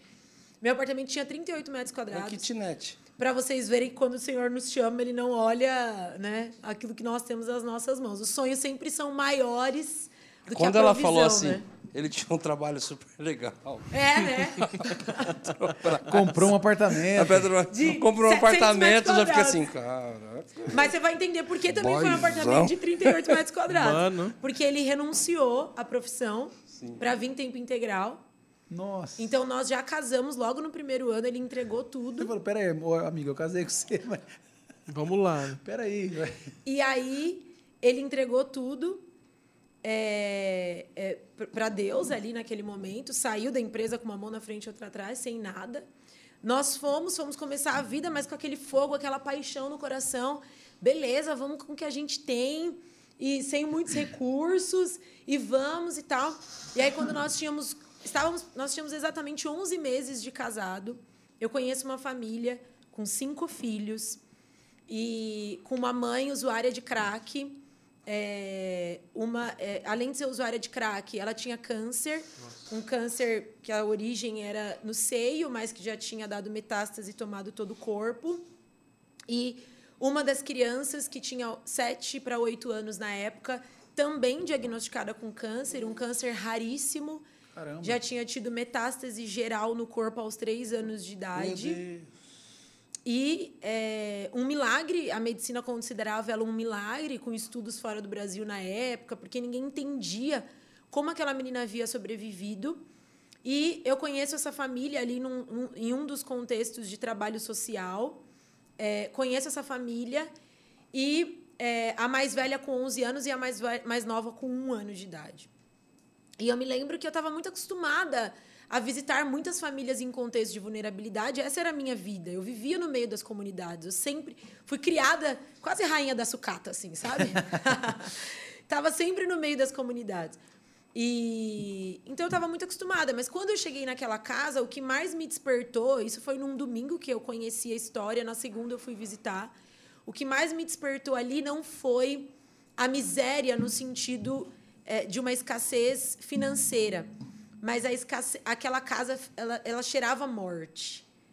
Era, eu nunca me esqueço do cheiro daquela casa. Nunca me esqueço. Era um, era um cheiro de morte, um cheiro que. É, é, é engraçado porque em alguns momentos eu me deparei é, com pessoas assim próximas a morrer ou algo do tipo e eu sinto esse mesmo cheiro. E, e eu me lembro que quando eu cheguei ali, estava a avó com as cinco crianças. A mãe não estava em casa, estava na rua, porque ela passava muitos meses na rua, voltava para casa, ficava nesse vai e volta. E eu me lembro que eu cheguei lá, a avó estava gritando de dores. E eu falei: não, não é possível. Eu já tenho uma mãe doente, já tenho uma das crianças doente, agora a avó também doente. Nós começamos a. Comecei a levá-la em médicos para tentar descobrir. E ela me pedia: filha, por favor, fique com essas crianças para eu poder entender é, o que está acontecendo na minha saúde, porque eu estou sem força para cuidar deles. E eu falei: tá bom. Uma semana depois que eu conheci essa família, eu tinha cinco crianças dentro de um apartamento de 38 Nossa. metros quadrados. Entendi. E Com oito meses de casado. com 11 meses de 11 casado. meses de casado. E eu me lembro que foram, foi assim um tempo muito especial, surpreendente de Deus na minha vida, na nossa vida enquanto casal também, mas um tempo de- muito difícil também, de muito crescimento interno, né? De deixar de ser aquela menininha mimada é, que, enfim, que estava tudo muito confortável, que achar que desempenhar a obra de Deus é desempenhar muitas vezes no conforto ir para um outro estágio, ir para um outro nível, né, em Deus. E ali eu me lembro que nós começamos as pesquisas e descobrimos que era um câncer também na avó, com poucos meses de vida. E era um câncer que já tinha tomado todo o sistema reprodutor. E a- até que poucos meses. Aí conheci a mãe né, no meio dessa trajetória. A mãe virava para mim, todas as crianças eram negras, menos a de um ano de idade. Ela era loira e extremamente parecida comigo. E eu me lembro que eu olhava para aquilo e eu falava, gente, nem eu entendo por que, que todas as crianças são negras, a família inteira é negra, e só essa menina é loira, loira. E eu falava, meu Deus, tem algo aí, né? Assim, até isso tá dizendo algo. E aí eu me lembro que quando eu conheci a mãe, a mãe virou para mim, ela disse exatamente isso. Você já percebeu que essa menina parece mais com você do que comigo? Talvez é porque ela é sua. E assim, como a gente dá. Não vou falar que é como a gente dá um cachorro, porque acho que hoje ninguém dá cachorro desse jeito também, né? Nem cachorro a gente dá desse jeito. E, e me deu assim, como se estivesse dando um pedaço de papel mesmo. E aí, é, ela, a mãe estava internada para fazer uma cirurgia, a avó, no caso, né? A mãe dela. E ela era filha única dessa avó. E aí, ela eu fiquei com as cinco crianças, fui cuidando deles nesse tempo que a avó se recuperava dessa internação. Eu larguei tudo da minha vida, tudo. Trabalho, é, tentando terminar a faculdade, assim, no último semestre, naquela loucura, assim, fazendo de tudo para conseguir terminar. Graças a Deus eu consegui. E, E foi a fase que estava grávida também ou não? nessa fase eu engravidei, perdi uma gestação Meu Deus. justamente porque era um período que eu precisava ficar de repouso, eu foi uma gestação muito complicada e eu não conseguia. E eu me lembro de viver esse conflito. Eu tô com um filho no ventre que precisa do meu repouso, mas eu tenho cinco filhos fora que se eu não levantar da cama, eles não comem, eles não bebem e eles não fazem nada. E é incrível porque todas aquelas pessoas que dizem "Conta comigo", nessa hora parece que elas somem. E eu acho que o ministério passa por esse processo também, né? Da solidão, do sentir-se sozinho. Então, é, eu acabei perdendo essa gestação. Depois a gestação do Bernardo foi um pouco mais para frente. É, e, e aí, no meio disso, eu enterro a Mariana, que é a mãe, para resumir a história. E Deus foi muito bom e muito gracioso conosco, porque eu tinha muito medo de perdê-la num contexto de rua, porque se nós perdêssemos ela em contexto de rua, ela não tinha documentos e talvez nós nunca saberíamos, Indigente. seria um indigente. E eu falava: não, essas crianças não merecem isso, Senhor, me ajude. E, e eu tive a oportunidade de levá-la para o hospital, de interná-la e ela fale, vir a falecer no hospital, né? Isso foi para mim assim um motivo de grande alegria, mas grande desespero, porque eu no fundo eu tinha uma expectativa e uma esperança de que aquela mulher fosse ser restaurada, né? E que ela cuidaria daqueles filhos. E aí o que aconteceu foi que ela faleceu. é, a Duda veio definitivo para nós. Ela já estava conosco, mas ela vem definitivo. Essa, ela vem aos dois anos definitivo. Fica conosco. A gente sem documentação, sem nada. O conselho tutelar acompanhando todo o nosso processo. As, as outras crianças foi para onde? Continuaram com a avó por um tempo. E o conselho tutelar, nem o conselho tutelar sabia o que fazer com a gente. Porque era uma situação tão atípica, né, que não existia uma pretensão inicial de adoção. Então isso fugia de todos os, é, os critérios da justiça, porque ninguém sabia muito bem o que fazer. E aí foi que uma família de amigos meus, pastores da nossa igreja, resolveram acolher uma outra criança, que na época tinha cinco aninhos, que era o Léo. Ele vai para lá também. E ficaram três crianças com a avó. Essas três crianças, mais uma foi acolhida por um outro casal de pastores nossos. E sobraram os dois mais velhos. Quando a avó faleceu, após o falecimento da avó, a Ana vem para nós. A Ana já tinha 14 anos. E o Gui, que tinha 12 anos, foi para um outro casal de pastores da nossa igreja, que inclusive é minha tia. Uau. Então, isso foi mais lindo porque eles conseguem se ver, eles conseguem ter relacionamento. E, obviamente, existem muitos desdobramentos e muitas coisas nessa história, né? Que aqui não, não vamos ter como esgotar. Mas é, uma coisa eu não posso deixar de falar, da soberania de Deus, né? E o quanto o Senhor, ele de fato... Não importa como a gente começa, né? O que importa... Uhum é que a partir do momento que nós somos filhos de Deus, ele sempre dá o fim que ele sabe que é o melhor, né?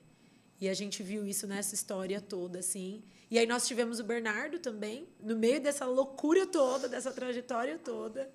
E, enfim, essa é a nossa família, um pouco da nossa casa. Vocês assim. nem. É, é, eu conheço vários casais que no namoro falam sobre adoção, na verdade, todo mundo em algum momento fala sobre adoção. Mesmo para falar do tipo, ah, acho que não é para mim, eu acho Sim. que eu não consigo. Como o lado romântico da coisa, que todo mundo fala, acho que um dia nós queremos adotar e nunca uhum. adota. Vocês falavam sobre isso ou de repente aconteceu? De repente nunca, uma família? Nunca havíamos falado disso. Já assistiu o filme De repente uma família? Sim, Seria sim, bem melhor com vocês.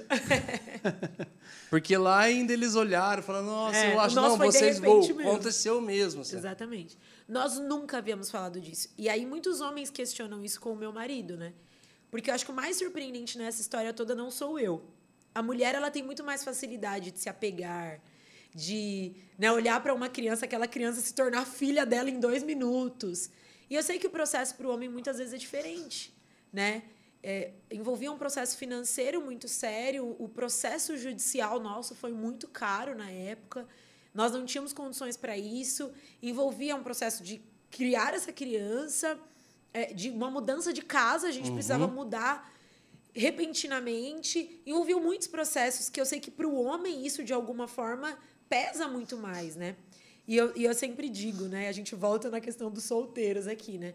Eu sempre digo que quando a gente tem um homem que é segundo o coração de Deus, é, nada se torna difícil, né? E eu vi nessa trajetória isso com o André, né? Porque, de fato, ele, ele se dispôs a Deus. E eu me lembro que a única conversa que nós tivemos antes de casar foi essa. Ele disse: Olha, eu sou um pastor. Você sabe o que é o que é ser um pastor, porque você viveu dentro de uma casa pastoral, você viu todas as renúncias da sua mãe. Meu pai abandonou a medicina, então nós passamos por muitas situações dentro de casa por essa escolha que ele fez por muitos anos. E e ele falou: Olha, você sabe. E eu disse a mesma coisa para ele. Eu disse: Olha, você não está casando com uma mulher que não tem um ministério. Eu sou uma mulher que a, a, a causa do órfão, do, do, a causa do necessitado queima no meu coração. E por, eu sei que por muitas vezes você vai ter que me doar para isso. E ali nós fizemos um voto com Deus e um com o outro antes de nos casarmos. Que nós nunca iríamos limitar aquilo que Deus tinha para desempenhar na, na vida um do outro. Então hoje eu vejo que o André, ele tem um. um é, é, é, bom, eu sou suspeita para falar, né? Mas para mim é um, é um homem que, que a palavra dele é surpreendente, a maneira como ele manuseia a palavra de Deus, a Bíblia, é, a maneira como ele né, prega, é, tudo isso é lindo ver o que Deus tem feito no ministério dele. E da mesma forma na minha vida. Coisas dif diferentes, mas quando nós estamos juntos, isso tudo se completa, né? Então, é, nós nunca tínhamos falado de adoção em específico, mas eu sempre disse a ele que a causa do órfão queimava no meu coração. Mas eu nunca tinha pensado que eu adotaria. Não sei. Eu acho que isso não era muito falado também, né? Alguns anos atrás, dez anos atrás, nove anos atrás. Não, não se falava talvez tanto quanto hoje por conta das redes sociais também que a gente vê mais isso, né?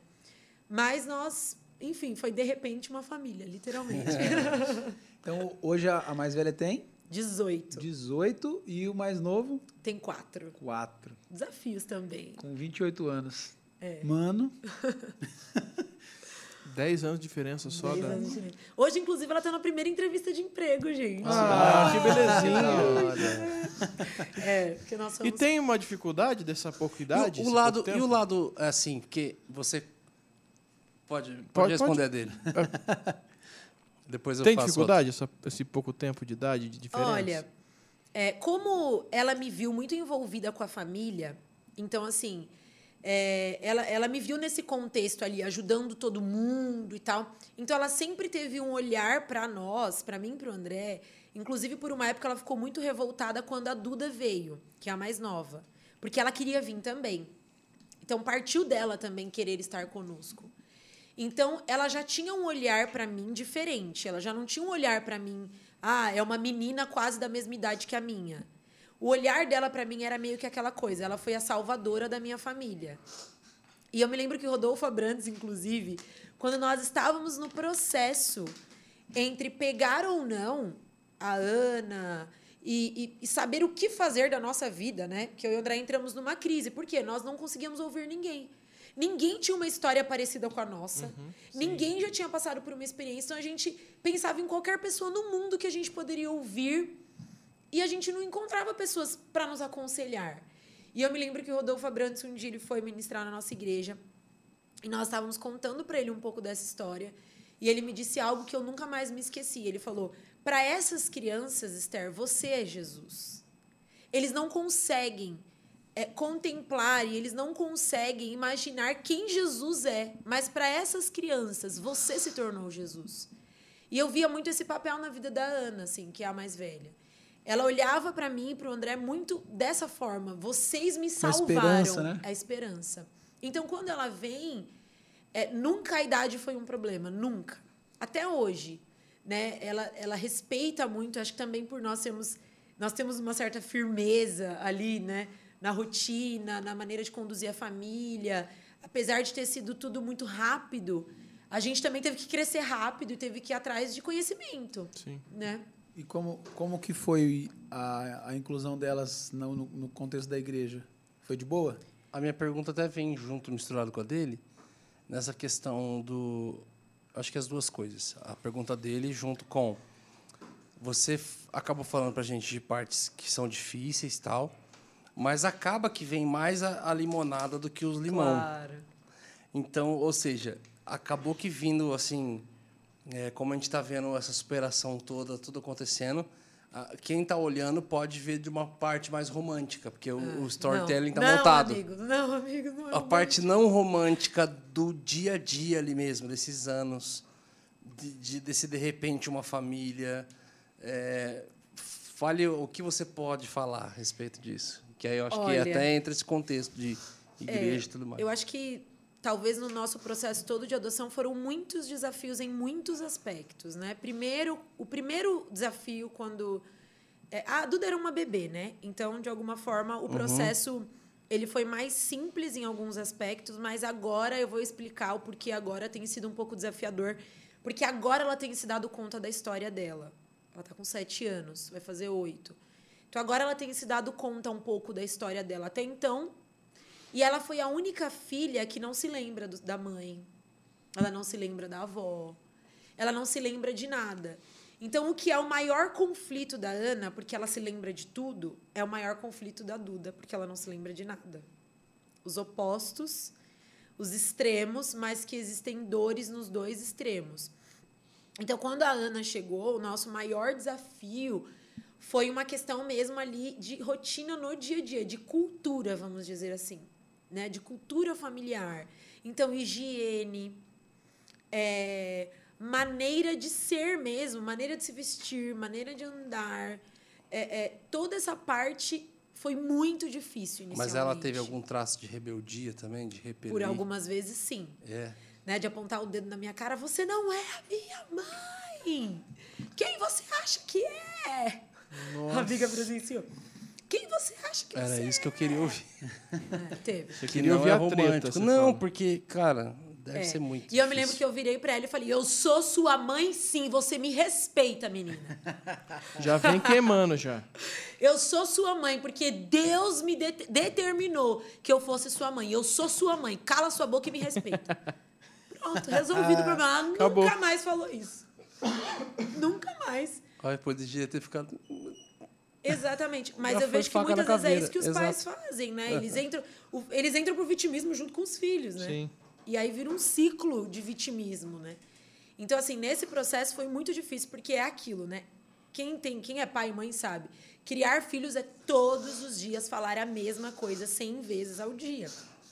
Agora, você falar todos os dias a mesma coisa para alguém que vem de um contexto completamente diferente, já enraizada muitas coisas, é muito difícil. Então, olha, você vai no banheiro, você tem que dar descarga. Aí foi de novo. Você sabia que você tem que dar descarga? Filha, olha, você toma banho, você tem que fazer assim, assim, assim. Sabia que você tem que tomar banho todos os dias? Porque lá banho era duas vezes na semana. Porque não tinha dinheiro para tomar banho todos os dias, para pagar a conta de luz. Aí vem para um contexto que a gente toma três banhos por dia. A menina bugou. Três banhos. Um dia ela Tá chegou em mim. gastando a pele. É, um dia ela chegou em mim e falou assim: Nossa, por que, que você toma tanto banho? Você toma banho de manhã. Aí, se você chega à tarde para ir para um culto, você toma banho de novo para ir para o culto. Aí, você chega do culto à noite, você toma outro banho. Três banhos? Pelo menos dois por dia? Por que tomar tanto banho? Porque até então eu brigava: Você tem que tomar banho, Ana. Aí, um dia eu falei: Meu, acho que ela ainda não entendeu por que, que, tem, por que, que é bom tomar banho todos os dias. Aí, eu fui explicar para ela de uma questão de higiene das nossas roupas, do quanto isso é importante. Então, inicialmente, esse processo foi muito difícil, muito difícil. Falo que ele ainda não se fez show completamente, mas hoje nem se compara. Mas foi inicialmente um processo muito difícil. E acho que agora, que é um processo que nós temos vivido agora, que é um processo que tem sido muito desafiador, é o fato dela entender que ela cresceu. Né? A criança vitimizada e que vem de um contexto tão vulnerável como, por exemplo, ela veio, é, eles têm muita dificuldade de, de enfrentar um processo de amadurecimento. Né? Então, enquanto todo mundo quer fazer 18 anos para tirar a carta, o desespero dela é: mas eu não, eu não quero, eu não quero isso. Eu só quero ser uma criança. Porque ela não teve. Porque né? ela não foi uma criança, ela não teve direito de ser uma criança. E para nós que temos filhos mais novos é muito difícil. Porque enquanto todos os dias a gente senta para ler Crônicas de Nárnia para os filhos, ela precisa entrar no quarto dela e ler Crônicas de Nárnia sozinha, porque afinal de contas ela tem 18 anos. Né? Não que ela não possa estar conosco, entenda, mas existem alguns processos maturacionais que são biológicos, que não tem jeito, que não tem como. Então, para nós pais é muito difícil, porque é um desafio levá-los a entender que eles precisam crescer. Que é, se deixar, ela se torna uma sombra de mim. Então, ela fica atrás de mim o tempo inteiro. Porque é um, é um lugar de segurança. Né? É um lugar que ela se sente segura. Eu tô olhando foto aqui da sua família enquanto você tá falando. Tá bom. Stalkeando Eu aqui. pedi. Deixa eu ver.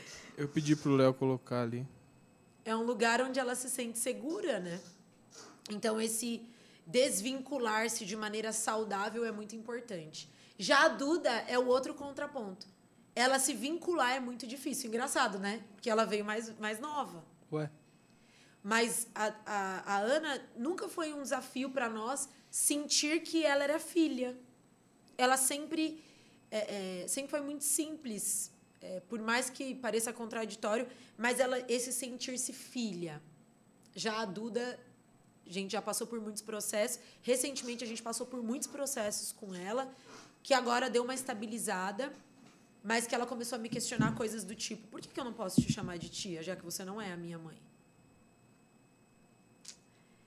a menor. A menor. Aí já vem igual um...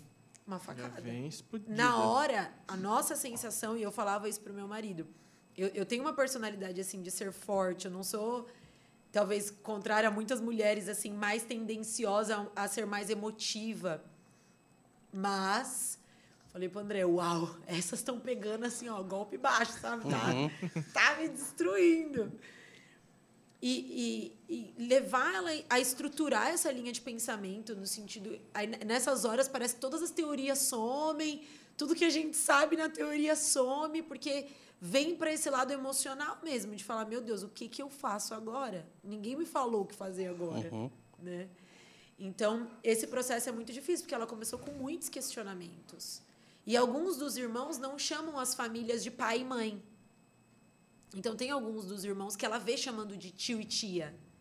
E aí ela questiona: por que, que eu também não posso chamar de tio e tia? Então, nesse processo de adoção, são, são muitos uhum. processos difíceis. Não vou mentir que por muitas vezes eu pensei, meu Deus, o que, que eu fui fazer da minha vida? Onde eu fui me enfiar? Na verdade, Mas você, é- você arrumou uma família gigante, né? Porque Exato. os é outros maturidade, pais né? viraram praticamente tios Virou ali. um tudo do- uma é- família. É, virou uma É família grande, né? Né? E a maturidade você pensar isso. As pessoas. Exato. Eles estão. Os outros três irmãos estão com duas famílias? Três famílias. Ah, é três Só eu famílias. fiquei com duas. Aham. Exato. E, e por muitas vezes vinha isso assim, meu, eu só sou uma menina de 28 anos. De novo, né? Caramba, meu! Deus, eu só queria estar aqui de boa com meu primeiro Socorro, filho. Deus! Pelo amor de Deus, Deus. Pelo amor de Deus, Deus. Só queria estar aqui com meu bebezinho, igual eu vejo todas as mães, né? Curtindo aquela maternidade. Eu não tive nem tempo de pensar, Aham. Senhor, por quê? Então, é, é, por algumas vezes, é, vieram crises como essa e o fato de, de entender, é, de fato, né? O porquê que eu fui chamada, é, o propósito eterno de Deus. Eu não estou aqui para viver para mim, né? Existe um propósito, existe um porquê. E é lindo porque no meio disso, quando a gente se veste daquilo, é, é, vestir-se de si mesma, né? Daquilo que Deus tem para você, a alegria vem, a paz vem. Então hoje eu vejo o nosso ambiente familiar assim, pela glória de Deus mesmo, as pessoas vão lá, elas falam: "Uau! Olha isso, olha a maneira como vocês criam seus filhos, olha a maneira como eles são, né? É, é, olha como tudo tem acontecido". E eu vejo que realmente é porque existe um propósito nisso, né? E a gente não parou nos três, gente, vem mais em nome de Aí, olha aí. Jesus. A Stephanie, que é esposa do nosso batera, eles são pastores na nossa igreja também. ah, ela é psicóloga e o TCC dela, a tese dela, ela ficou anos estudando sobre a, a, a psique da criança adotada. Uau, Então ela, conversar com ela. É, sim, ela desenvolveu um curso chamado Quero Adotar, são 18 aulas. Quantas aulas são? 12 aulas. 12 aulas. E, inclusive, ela veio aqui no Hub falar com a gente sobre isso. A gente acabou entrando em outro, em outro lugar. Ela até falou: pô, eu vim falar de adoção, vocês levaram para outro lugar. Então já fica aí, a gente tem que trazer a Stephanie de novo, que eu, agora que eu lembrei. Falei: você precisava. Eu estava aqui, ela precisava ver. Aí eu lembrei, falei: não. Mas a Stephanie ela passou tanta coisa para a gente, assim, sabe? Só de dela passar algumas coisas sobre a, a- como que funciona a psique da criança pequena como que é a partir de tal idade, quando é maior, qual- quais são as crises da cabeça. E querendo ou não, por mais ser psicólogo, você é uma especialidade. né? Ela especialidade, estudou sim. muito tempo esse Sim. assunto. A gente precisa conectar vocês. Assim. Nossa, quero você muito. falando, ela explicou algumas Ela- coisas sobre. Ela fala assim que, cara, é, geralmente, né, quando é, é adotado quando pequeno, é, a- ela tem a- uma crise do dia que a ficha cai. E o dia Exato. que a ficha cai, ela, ela entra numa pira Que foi o nosso naturalmente processo com a Duda meses de, atrás. de, tipo assim, ah, então eu vou ser devolvido também. Então você também você. Ah. Ela falou assim, então uma, uma das, das questões para isso é sempre conviver com a palavra adoção. A criança tem que crescer com essa fala. Que é uma coisa que eu já fui muito criticada, sabia? cres- É. É, é, inclusive nas redes sociais, assim, não é uma coisa que eu, que eu fale só desse tema, mas às vezes que eu falo, assim, até pessoas próximas, assim, eu já recebi muitas críticas quanto a isso, do tipo, ah, é, é, você está expondo, ou você não pode ficar falando disso com elas. É, é, é claro que tudo de uma maneira muito saudável e muito natural. Mas eu sempre digo, gente, o não dito dentro de uma casa, a psicologia fala muito do não dito é muito mais dito do que qualquer outra coisa. É como, por exemplo, aquele tio que se suicidou na família. Ninguém fala do suicídio desse tio. Mas é um não dito. É aquela coisa, aquela mensagem subliminar, quase, né? Que tá Fica ali. pairando ali, Tá ali pairando. E a adoção é a mesma coisa. Quantas famílias, por não enfrentarem, são filhos adotivos, mas são filhos, né? Independente de qualquer coisa, eles são filhos. Isso se o problema se torna muito maior, né? Então, é, realmente é, é algo muito interessante. Mas na eu preciso verdade, conhecer. na verdade, o seu foi tudo na, na pressão, né? Porque você não teve um estudo, Não, você livro- não, não viu. Como que, que O funciona? livro de vocês tem que ser com o nome do filme, cara. De repente, uma família. Não tem melhor. Nada, eu fui estudando durante o É, processo. foi na pressão, né? Na não pressão. teve No tempo de fazer processo. nada. no processo. E isso Inclusive, foi- é uma coisa que a gente já falou, não sei se eu já falei aqui, mas independente. É, quando a gente pega aqui o contexto, né? é, Paulo falando sobre nós somos filhos de Deus por espírito de adoção, é, a gente vê uma, uma, uma, uma, algo bem legal, uma analogia de uma, uma mensagem escrita em duas placas diferentes. As placas estão em lugares diferentes com as mesmas mensagens. Está escrito é proibido biquíni. Só que uma uma está numa praia no Emirados Árabes e a outra placa está numa praia de nudismo privado de Angra dos Reis. Ou seja, ali está dizendo, se você tirar a burca e ficar de biquíni, você é apedrejada. Ali está dizendo, se você ficar de biquíni, você não entra, tem que tirar tudo. Então, a mesma mensagem, então, um brasileiro lendo esse texto de Romanos é diferente de um romano lendo esse, esse Exatamente. texto. Exatamente. Porque na cultura romana, o filho natural, quando nascido, com nove dias, ele era colocado num cesto no chão. E se o pai pegasse esse cesto e erguesse, ele estava assumindo diante da sociedade os compromissos de pai. Ele estava dizendo: Eu sou pai, eu vou assumir os compromissos. Se ele não pegasse do chão, ele estava livre por lei dos compromissos. Não tinha exame de DNA, um monte de coisa. Cultura deles. Porém, se um romano adotasse uma criança e ele em algum momento faltasse com o compromisso de pai, ele estava cometendo um crime passivo de morte. Uau. Porque na cultura romana, um filho adotivo, um filho ado- ele tinha mais poder e valia do que um filho natural. Porque o natural não escolhia a época, o sexo e tudo mais. Mas o filho adotado, eu escolhi. É o poder de Exatamente. escolha, então é de sustente a sua escolha.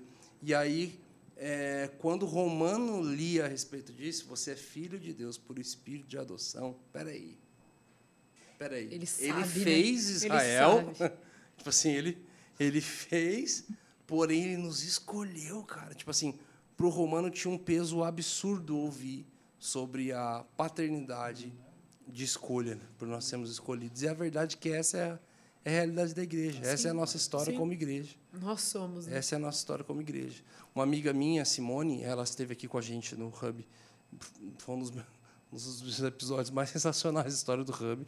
Ela é missionária da Jocum. É, a gente se conhece desde adolescente, assim. E aí ela tava, ela também tem filho. E ela, a, a natural, adotada, ela tem os filhos dela. É, é uma indígena que ela adotou. Ela trabalha que assim muito lindo o trabalho dela.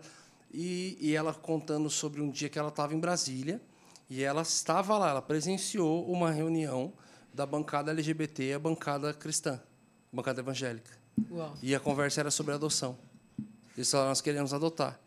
E aí ela e a bancada evangélica veio para cima, falando, como assim? Vocês querem adotar? Vocês não são padrão de família. Vocês não são isso, aquilo, outro, jogando tudo ali. E aí eles só vieram com uma fala, falaram assim, não, nós só queremos fazer um acordo. Nós só queremos adotar as crianças que a igreja não quis adotar. Meu Deus. E aí não tinha o que falar, sabe? Eu me lembro E a verdade é que se uma essa é igreja... a verdade. Essa é a verdade. Eu, eu me lembro que logo quando a Duda veio para nós, que é a menor, é, eu estava em uma conferência de pastores e eu estava com ela do meu lado e ela tinha dois aninhos, era uma bebê. E um pastor virou para mim e falou assim: Você não tem medo do sangue? Você não tem medo do sangue? Assim, eu não entendi direito o que ele estava querendo dizer. Eu falei: O que, que o senhor está querendo dizer com isso, com todo respeito, né? E era um pastor que eu respeitava, assim, que eu tinha como uma referência na minha vida. Ele falou: Minha filha, você precisa entender, você não tem medo, porque é um sangue diferente, essas questões genéticas e tudo isso, essa herança toda que ela carrega. Aí eu falei, eu olhei bem para ele e falei assim, pastor, um dia eu entendi algo. O mesmo sangue que corre nas, nas veias dela, o sangue que corre nas minhas veias, o sangue que corre nas suas veias, porque é o sangue de Jesus. Ou nós, enquanto cristãos, nos apropriamos dessa mensagem e cremos nela, e, e como igreja nos abrimos para isso, ou o mundo vai tomar as nossas crianças. Então você vê que isso está impregnado, né? É, Os cristãos. o- é, é por isso que eu disse, né? É muito fácil a gente falar do aborto. Mas a adoção envolve você enfiar a mão no bolso, envolve você abrir sua casa. É mais fácil falar do aborto, que é uma coisa distante de mim, né? Eu, eu não preciso me envolver nisso. Eu só preciso falar. Eu só preciso trazer uma pauta. Agora, a partir do momento que eu preciso me dispor a isso, aí é, um, é, um outro, é, uma, é uma outra pauta, né? A gente abre uma outra folha. Então, é bem importante, quanto igreja, a gente viver de fato isso, né? O que é ser igreja, né? Você teve uma ajuda da igreja no início? Muito, muito, assim. Tanto financeira e, e até hoje, assim, é, existem muitas pessoas que se somaram, é o que eu sempre digo. É, a adoção, ela não é para... Ela, ela, nem todos vão adotar, mas eu creio que a adoção é para todos. Em que aspecto todos podem se envolver na causa da adoção? Uhum. Todos nós, de alguma maneira. Eu vejo pessoas que se envolveram tão diretamente na nossa causa de adoção, então, por tantas vezes, assim, em tantos aspectos financeiros, pessoas que faziam compras e deixavam em casa para nós. É, é, emocional. Então, quantas vezes eu já me via desgastada, assim, de estar tá vivendo conflitos ali, já não saber mais como resolver. E alguém ia lá, pegava, por exemplo, a Ana, saía com ela, falava, não, a gente vai conversar com ela. Verdade. Eu nunca parei para pensar desse ponto de vista que você está falando. Todos podemos nos envolver. Todos podem se envolver com a causa da adoção. Exatamente. Talvez você é de uma família que vocês não adotaram, ah, acham bonito a causa, mas como é que eu vou me envolver? Conhece uma família que adotou? Vai lá e ampara. Está precisando de ajuda Exatamente. psicológica? Vai lá junto os amigos e, e paga o tratamento daquele ano, Exatamente. dois anos, três anos. Ajuda com a escola. Ajuda com, com a compra, eh, com a roupa, o material, o que, o que precisar. Nossa, isso é Exatamente. muito importante. isso é muito importante. E o mais importante, assim. Eu é- não tinha parado para me atentar para isso. A gente ama a causa da adoção. é, é, colaboramos divulgando o projeto que está no coração da Stephanie. É, nosso tecladista e a esposa já se cadastraram, estão ali aguardando. Minha esposa, a gente só está esperando essa próxima gestação que a gente quer entrar.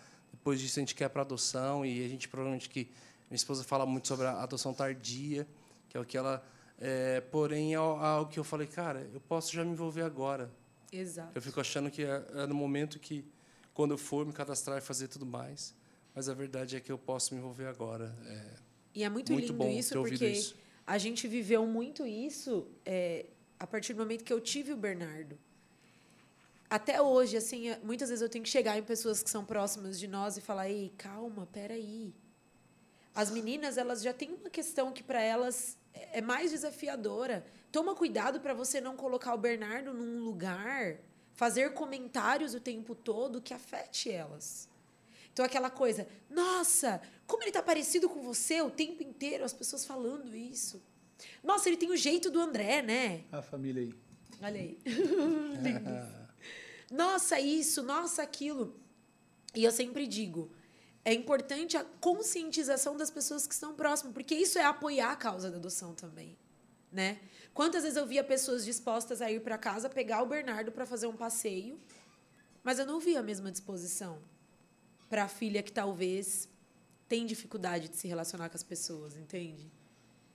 Então, é, apoiar essa causa é de fato vestir essa camisa com a família, né? Em todos os aspectos. A, a mais nova veio com alguns traumas também, apesar da idade? Sim, ela veio.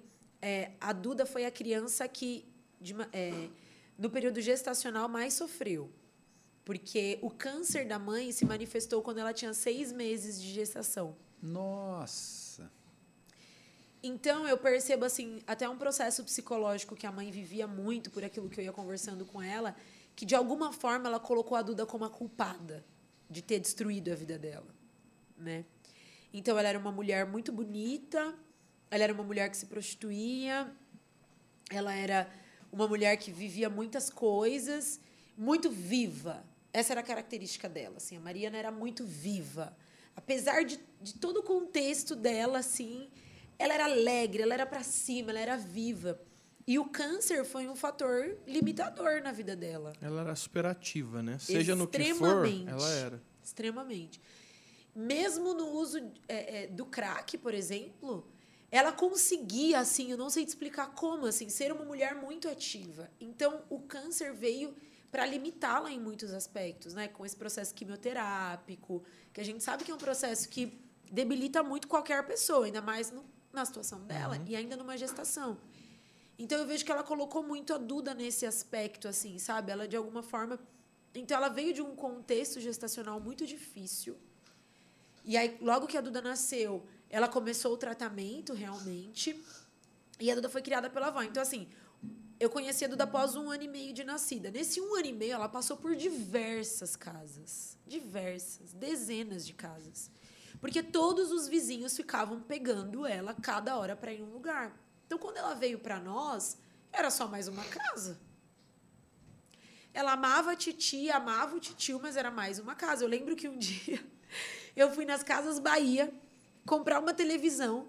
Na hora de ir embora, a Duda deu um escândalo porque ela queria ficar com a vendedora. Não é possível. Mas um escândalo, um show. Porque ela queria ir embora com a vendedora. E ela falava, eu quero aquela tia. Todo mundo olhando pra minha cara, porque, né? Meu, a menina não quer a mãe. Será que a mãe tá judiando da menina, Mano, né? só denunciaram, né? Exato. Então, assim, ela fez um escândalo e por diversas vezes aconteceram coisas desse tipo.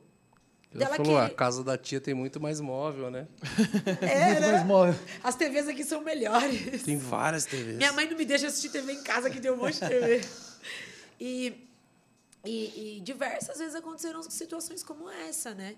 Então, o vínculo é um processo é, é desafiador no processo de adoção, né? É um processo muito contínuo, esse amor que vai crescendo, que vai se amadurecendo.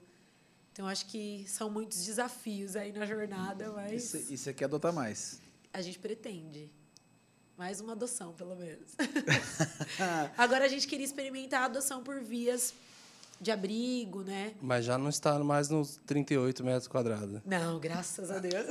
Agora cabe, mas. Agora é 3.800. Agora cabe. Eu tô vendo aqui no seu perfil, você fala, eu ajudo a mulheres a saírem da sua zona de conforto. Sim, exatamente. E você. Isso você tem treinamentos, cursos ou só com seu perfil mesmo? Só com, hoje só com o meu perfil mesmo, né? Ainda não desempenho nenhum tipo de trabalho, por ainda não conseguir orquestrar isso, né? No meu dia a dia ainda. Mas, de fato, essa é uma mensagem que ecoa muito no meu coração, né? Infelizmente, hoje a gente vê uma, é, é uma geração de mulheres que, de alguma forma, elas... Eu digo que elas acreditaram numa mensagem de eu não consigo, né? Quando eu conto a minha história, eu acho que o ponto mais forte que as pessoas sempre me perguntam é esse: como você consegue, Esther, né? Como você consegue ser tão nova, ser pastora, ser uma profissional, ser mãe? E eu vejo que a gente vem de uma cultura e de uma ideologia que foi nos ensinando muito isso, né? A sempre viver numa zona de conforto Sim. A, a, a nunca nos desafiar a nada. Então, a nossa própria educação, né? É, é uma educação ali é, é baseada muito, enfim, não quero entrar em muitos méritos aqui, mas uma educação muito pautada nisso, né? Em nunca acreditar no potencial que há dentro de nós, que nós somos imagem e semelhança de Deus, e se eu sou imagem e semelhança de Deus, eu posso desempenhar qualquer coisa que Ele colocar nas minhas mãos. Então, é, infelizmente, hoje a gente vê, e óbvio que eu falo mais para mulheres, mas eu acho que isso é uma coisa que envolve todo ser humano, né? É, pessoas que não conseguem chegar no, no potencial daquilo que Deus tem para você, daquilo que você pode desempenhar. Então, é óbvio que por mim mesma, eu jamais é, é, conseguiria desempenhar tudo que Deus tem colocado nas minhas mãos e que Ele ainda vai colocar, o que Ele ainda vai confiar. Mas porque muitas vezes nós queremos viver numa zona de conforto, conforto e principalmente numa zona de vitimismo, num ciclo de vitimismo. Né? Então, qualquer coisa que meu marido fala, eu vou para um vitimismo, eu, eu entro dentro disso. Eu vejo muitas mulheres que, que têm um marido ali, que, que desempenham um ministério e, e querem o marido para si, não têm disposição de doá-los né, para aquilo que Deus tem. Ou pessoas que não têm disposição. Eu digo, gente, às vezes as mulheres não têm disposição de dormir menos, né? de, de, de, de elevar o padrão, é, entendendo que há um tempo aquilo que a gente estava conversando, né? O que eu vou construir nesses 10, nesses próximos 20 anos da minha vida. Depois dos 70, ah, depois dos 80, então, é só enfado e cansaço. Você vai ter muito tempo para descansar. É, é, mas é claro que, com todo aquele equilíbrio que a gente falou, de cuidado. Então, eu vejo que hoje, um dos aspectos que Deus mais tem falado comigo é, é de como está a nossa rotina, sabe? De uma rotina que contemple tudo isso, que me tire da minha zona de conforto. Então, às vezes, fazer um exercício é me tirar da minha zona de conforto. Às vezes, é, é educar os meus filhos, assumir a educação dos meus filhos, independente de como isso vai ser, é sair da minha zona de conforto, é entender que eu posso ir para um lugar que Deus tem para mim. Enquanto eu estou aqui, eu vou desempenhar aquilo que Ele tem. Eu não vou ser mais uma, mais um que vive nessa é. zona de conforto, né? Dentro, eu nunca imaginei que a nossa que a nossa história chegaria em tantos lugares, né? Eu me lembro quando o Theo chegou em nós e nos convidou para falar no Descende sobre a nossa história.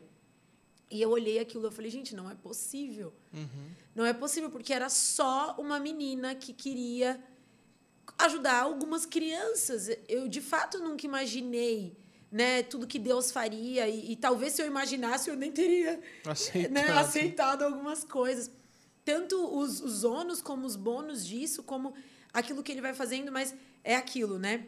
É, é, eu estou lendo um livro, não sei se vocês já leram, quando já leram A Liturgia do Ordinário. E é um livro incrível, porque ele fala disso, né? Faça o ordinário e deixe o extraordinário com Deus. Uhum. Né? Se nós tivermos disposição de fazer o ordinário, isto é, de todos os dias fazer aquilo que nós temos que fazer, é o que eu falo. Existem tantas famílias na face da terra, mas quantas famílias são aquelas que existem mulheres que têm disposição de levantar todos os dias pela manhã, de fazer um exercício físico, de, de é, é, ter uma alimentação não levantar comendo um chocolate, mas talvez levantar, fazer um ovinho mexido e, e abrir a Bíblia com os filhos, ler a Bíblia com os filhos. E talvez a gente entrou muito daquilo, ah, isso não existe. Isso é algo idealizado, mas porque nós não queremos sair de uma zona de conforto. Mas se nós fizermos o ordinário, se todos os dias nós nos propormos a fazer o pouquinho do que Deus nos chamou para fazer, certamente Ele vai, vai nos colocar. O, o extraordinário vai fazer uhum. parte da nossa vida. Amém. Né? Teologia. Muito bom. Teologia com o Padre Washington. Muito bom. Ordinário! Ordinário! Eu sei que você pensou também. Eu pensei. Mas também mistura. Calma, gente. Calma, e faz total gente. sentido, porque o resultado é o sabe de nada, inocente. Sabe de nada. Mano, demorou alguns segundos. Para você. Padre Washington, gente. Pra você que acha de ordinário. Que... Ordinário. Calma, gente, ordinário não é um palavrão. É de ordem. É só você fa... é de ordem, é só fazer o que você tem que desempenhar em cada, Exato. cada é momento bom, do seu dia. É só uma jogada de marketing. Oi? Associação que vocês. Nós temos hoje um, um trabalho com, com crianças, né? É, basicamente a gente é, é, a gente atende crianças e ali nós desempenhamos um trabalho realmente de é, é, de, de alguma forma levar essa mensagem para elas. Então, é, agora veio esse contexto de pandemia, as coisas ficaram uhum. meio bagunçadas. Nós estamos retomando isso, mas nós acolhíamos elas três vezes na semana. É, dávamos café da manhã, almoço para as crianças. E ali nós é, pautamos toda a nossa casa e todo o ensino dessas crianças com base nesses princípios também. Então, eles têm, óbvio que eles têm ali aulas culturais, no sentido de aula de balé, aula de música, aula de inglês, mas tudo isso precisa convergir nisso que, que eu falei um pouco aqui, da questão dos princípios. Então, a gente estuda muito a literatura, a gente estuda muitas coisas com base em abrir uma linha de raciocínio onde ele possa pensar, pensar biblicamente. E eu vejo que a criança vitimizada, o que mais é roubado dela é o direito de pensar, é o saber pensar. Não só a criança vitimizada, né, gente? As nossas escolas estão castrando as nossas crianças Exato. em relação ao pensar. Né? E, e ainda mais as crianças vitimizadas que estão dentro de um contexto de escolas, do governo ali, é, é, completamente é, cheias de ideologias, famílias que não têm o mínimo de estrutura para, de alguma forma, saber levar um outro ensinamento para essa criança. Uhum. E, e, a gente tem feito isso, assim, tem sido surpreendente, né? É, as histórias, a gente já tem muitos resultados, são muitos anos investindo nisso. A minha mãe começou a associação lá no ano 2000, há muitos anos atrás, mas simplesmente com um coração, né? Não existia um aspecto profissional, não existia uma profissionalização disso e hoje essa tem sido a nossa luta realmente. Aí né? vocês tratam tipo a parte psicológica, tratam tudo isso? Sim, a gente tem esse apoio, né? É uma área ainda que a gente quer estruturar mais ainda, que é esse apoio psicológico, esse apoio às famílias. Mas a gente já tem essa vertente bem forte, até por ter esse olhar, né? Então, até por eu ser psicóloga, ter outras ali que também são pedagogas, são assistentes sociais, a gente acaba tendo esse olhar muito individualizado para a criança. Então, a gente, por muito tempo, a gente foi uma associação grande que atendia muitas crianças. E depois de um tempo, eu já sentia Deus falando comigo: não, filha, é um a um. Né? É salvar um a um. Então, nós reduzimos isso, fomos para um contexto menor, para de fato poder olhar um a um, poder ver esse crescimento, esse amadurecimento e esse acompanhamento um a um nessas crianças, né? Uhum. E é a área que eu sou apaixonada, né? Eu, eu cresci no meio disso, minha mãe sempre envolvida com isso. A minha mãe veio de um contexto de muita pobreza, é, de criança que, que vendia coisa no farol, ela veio de um contexto muito difícil de vida. Meu pai já veio de um contexto completamente diferente, né? Estudado, com uma família que tinha condições. Então, é, é, eu sempre via Deus nos colocando em todos os lugares, assim, a minha família, né? Sempre no, de, entre aqueles que eram grandes, aparentemente falando, né? Uhum. Humanamente falando, e entre aqueles que não tinham né? nem o mais simples, nem o básico, né? De sobrevivência. Então, é, é, eu acho que isso foi um fator assim que mudou muito da, a minha vida também, né? E eu acho que sempre motivo muitos pais a viverem isso também. Os meus filhos sempre estão lá comigo, estão dentro da comunidade, estão vendo essa realidade. Eu vejo muitos pais que têm medo de de alguma forma permitir que os filhos vejam isso, se envolvam com isso. E eu sempre digo, gente, isso é muito incrível, porque, né, eles vão tendo essa percepção já desde muito pequenos, né? Dessa valorização e, e do quanto é importante olhar né? A Bíblia diz que quem, quem dá ao pobre empresta a Deus. E ele lhe dará a sua retribuição. Então, esse é um dos textos que mais falam comigo, um dos versículos que mais me tocam, porque como eu posso emprestar a Deus algo, né? Uhum. Sim. É surpreendente pensar nisso, né? Mas a partir do momento que você tem esse coração de dar ao pobre, e dar não é só um dar físico, né? Sim. É um dar intelectual. Uma entrega, é, né? É, é, não é, não é um, é um simples, é, é, de alguma forma, você, você assistencialismo pelo assistencialismo. Sim. Né? Mas é uma mudança de mentalidade. E esse é o nosso maior objetivo ali na associação, é uma mudança de mentalidade. Eles entenderem que eles a mesma coisa, eles não são vítimas, eles são protagonistas de uma linda história, eles são capazes e eles podem crescer e se desenvolver. Quantas, quantas crianças atendem hoje? Hoje nós estamos atendendo uma média de 60 crianças. E quais são os programas? Com o que, que é atendido? Hoje nós temos inglês, espanhol, literatura. É... Me ajuda aí, Biga, o que mais? Artes. Acho que só, né? São essas as disciplinas hoje. Legal. Hoje a literatura é um dos aspectos que a gente mais puxa neles, assim. De trazer mesmo, é, inclusive ela que dá aula, de trazer mesmo esses aspectos mesmo dos princípios e, e trazer isso de uma maneira muito incrível para a criança baseado numa educação por princípios. Então, isso tem sido bem lindo, assim, bem lindo ver que Deus que tem feito. Aonde, aonde que é a cidade, bairro? Nós, nós ficamos em Santo André e o morro que a gente atua, atua chama Morro da Quibon. É um morro que era a antiga fábrica da Quibon, ah, tá. que foi desapropriada.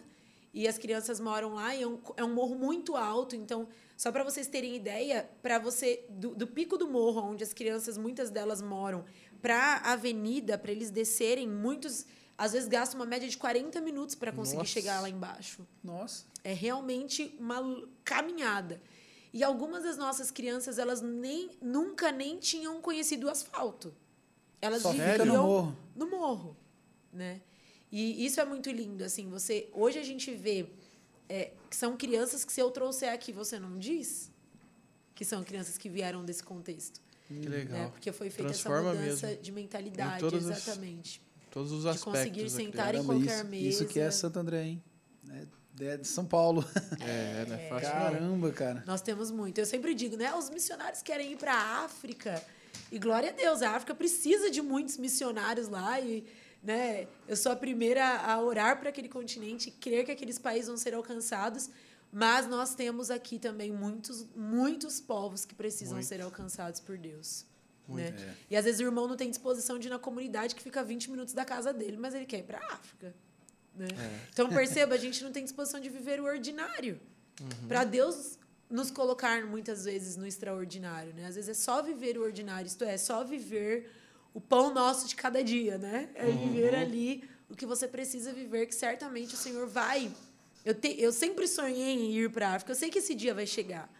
Mas hoje eu preciso cuidar da nação que é minha, que o Senhor me deu, né? Onde o Senhor me colocou também. Acho que isso é um aspecto bem importante, nós valorizarmos o nosso país, a nossa bandeira, o que o Senhor nos entregou, a riqueza que há na nossa nação, aquilo que, que existe nas nossas mãos hoje, né? Muito bom. Obrigada. Muito. De verdade. Glória a Deus. Muito bom. Foi muito abençoado. Não, história, sua- história é sensacional. Muito. Amém. Cadê o livro? Ai, ainda não tem. Vai chegar em nome de Jesus. Ai, é Amém. uma cobrança na nossa vida esse livro, viu? Já. Tem que chegar. só né? o hub mesmo, só jogar na mão de um, um Ghostwriter já vira, já. Já vira um livro, né? Já separa os tópicos Vira das perguntas, mesmo. já vai virando e começa Olha a desenvolver aí, a partir olha aí. Aí, ó. Pega, aí. pega a mentoria. Olha aí a mentoria. 50-50, você Cadê fala? o Pix? Cadê o Pix? Cadê a editora. Hub? Cadê a editora Editora Hub? Cadê a editora Hub. Irmão? Cadê a editora Já passou uns, uns 10 aqui que não Já. tem livro e dava pra ter livro, Rob. Olha aí. Verdade, aí, ó. Gente, olha aí, olha o, uma Olha ideia. ó o empreendedor. brainstorming aqui Olha o ao vivo. Muito bom. Muito bom. Esther, obrigado. Obrigada, Agora a gente precisa receber aqui seu marido, precisa receber seu Precisa, irmão. É verdade. Seu irmão já já tá aqui com a gente também. Vamos fazer essa ponte aí Daniel. já. Medina, agradece aí nossos Eu vou patrocinadores. agradecer a nova super lançamento do, da Mr. Videomaker. É que eu tô falando lançamento, às vezes já passou 10 vezes o episódio, é só o Mas outro. a pessoa vai tá estar... Ok, se você ainda não ouviu, é o seguinte: a Mr. Videomaker agora preparou algo incrível para você que está precisando de Incredible. equipamentos de vídeo, câmeras, lentes. Quer fazer a transmissão aí da sua igreja, live, ou quer fazer um podcast, ou qualquer projeto que envolva vídeos, mas às vezes está sem aí o, o budget, O capilé É, em português. sem o cascaio para investir. Olha só que a Mr. Videomaker agora tem planos de aluguel com é, montagem, instalação, treinamento, suporte online e tem kits com três câmeras, mesa de corte e cabeamento com o treinamento e suporte a partir de 1.500 reais. 1.500, você fala. 1.500, você já coloca lá três câmeras top, mesa de corte e consegue fazer uma transmissão de qualidade igual essa aqui que você está assistindo no Hubs Podcasts. Vai deixar o Samsungão de lado Vai. tome... Então, bebê, aqui na descrição tem o contato da Mr. Videomaker, chama o Marcão lá. E é isso, eu quero agradecer a loja do morado.com, Muito obrigado. as camisetas maravilhosas, corta-vento, boné e a Our Bank. É isso, Brunão. Eu quero agradecer o Brunão por, Por seu Brunão. por ser o Brunão. É, O gordo é legal. Paga... Brunão, Brunão que já falou, Paga já falou. Galera, deixa eu falar isso aqui pra Vai vocês. fazer ó. academia. O Brunão disse que só vai esperar passar esse restinho agora de 2022. disse que vai pegar firme na dieta. Vai. Ó, Você falou Morro da Bom, ele já queria morar lá. tem- O que que me é, impede de ser batizado novamente, senhor? onde que é o bairro do Tablito? Ele vai... O tablito da A Rua Tablito ali junto Avenida com a... Chicabon, tô dentro. Boa, boa, boa. Muito bom. Então é Gente, isso. obrigado. Foi demais. Teu, Amém. Obrigado, demais, teu demais. Instagram como que é? Esther.laragalina, com dois L's. Esther.laragalina. Então é isso. Fala tchau, Vana, pra eles. Tchau, meus amores, meus queridos, meus maravilhosos. Até a próxima. É isso. Eu que agradeço, foi uma honra estar aqui. Muito obrigada. Que essa mensagem possa chegar a muitos lugares. Amém. Amém. Amém. É isso. Valeu, junto. galera. Falou, galera. Abraço.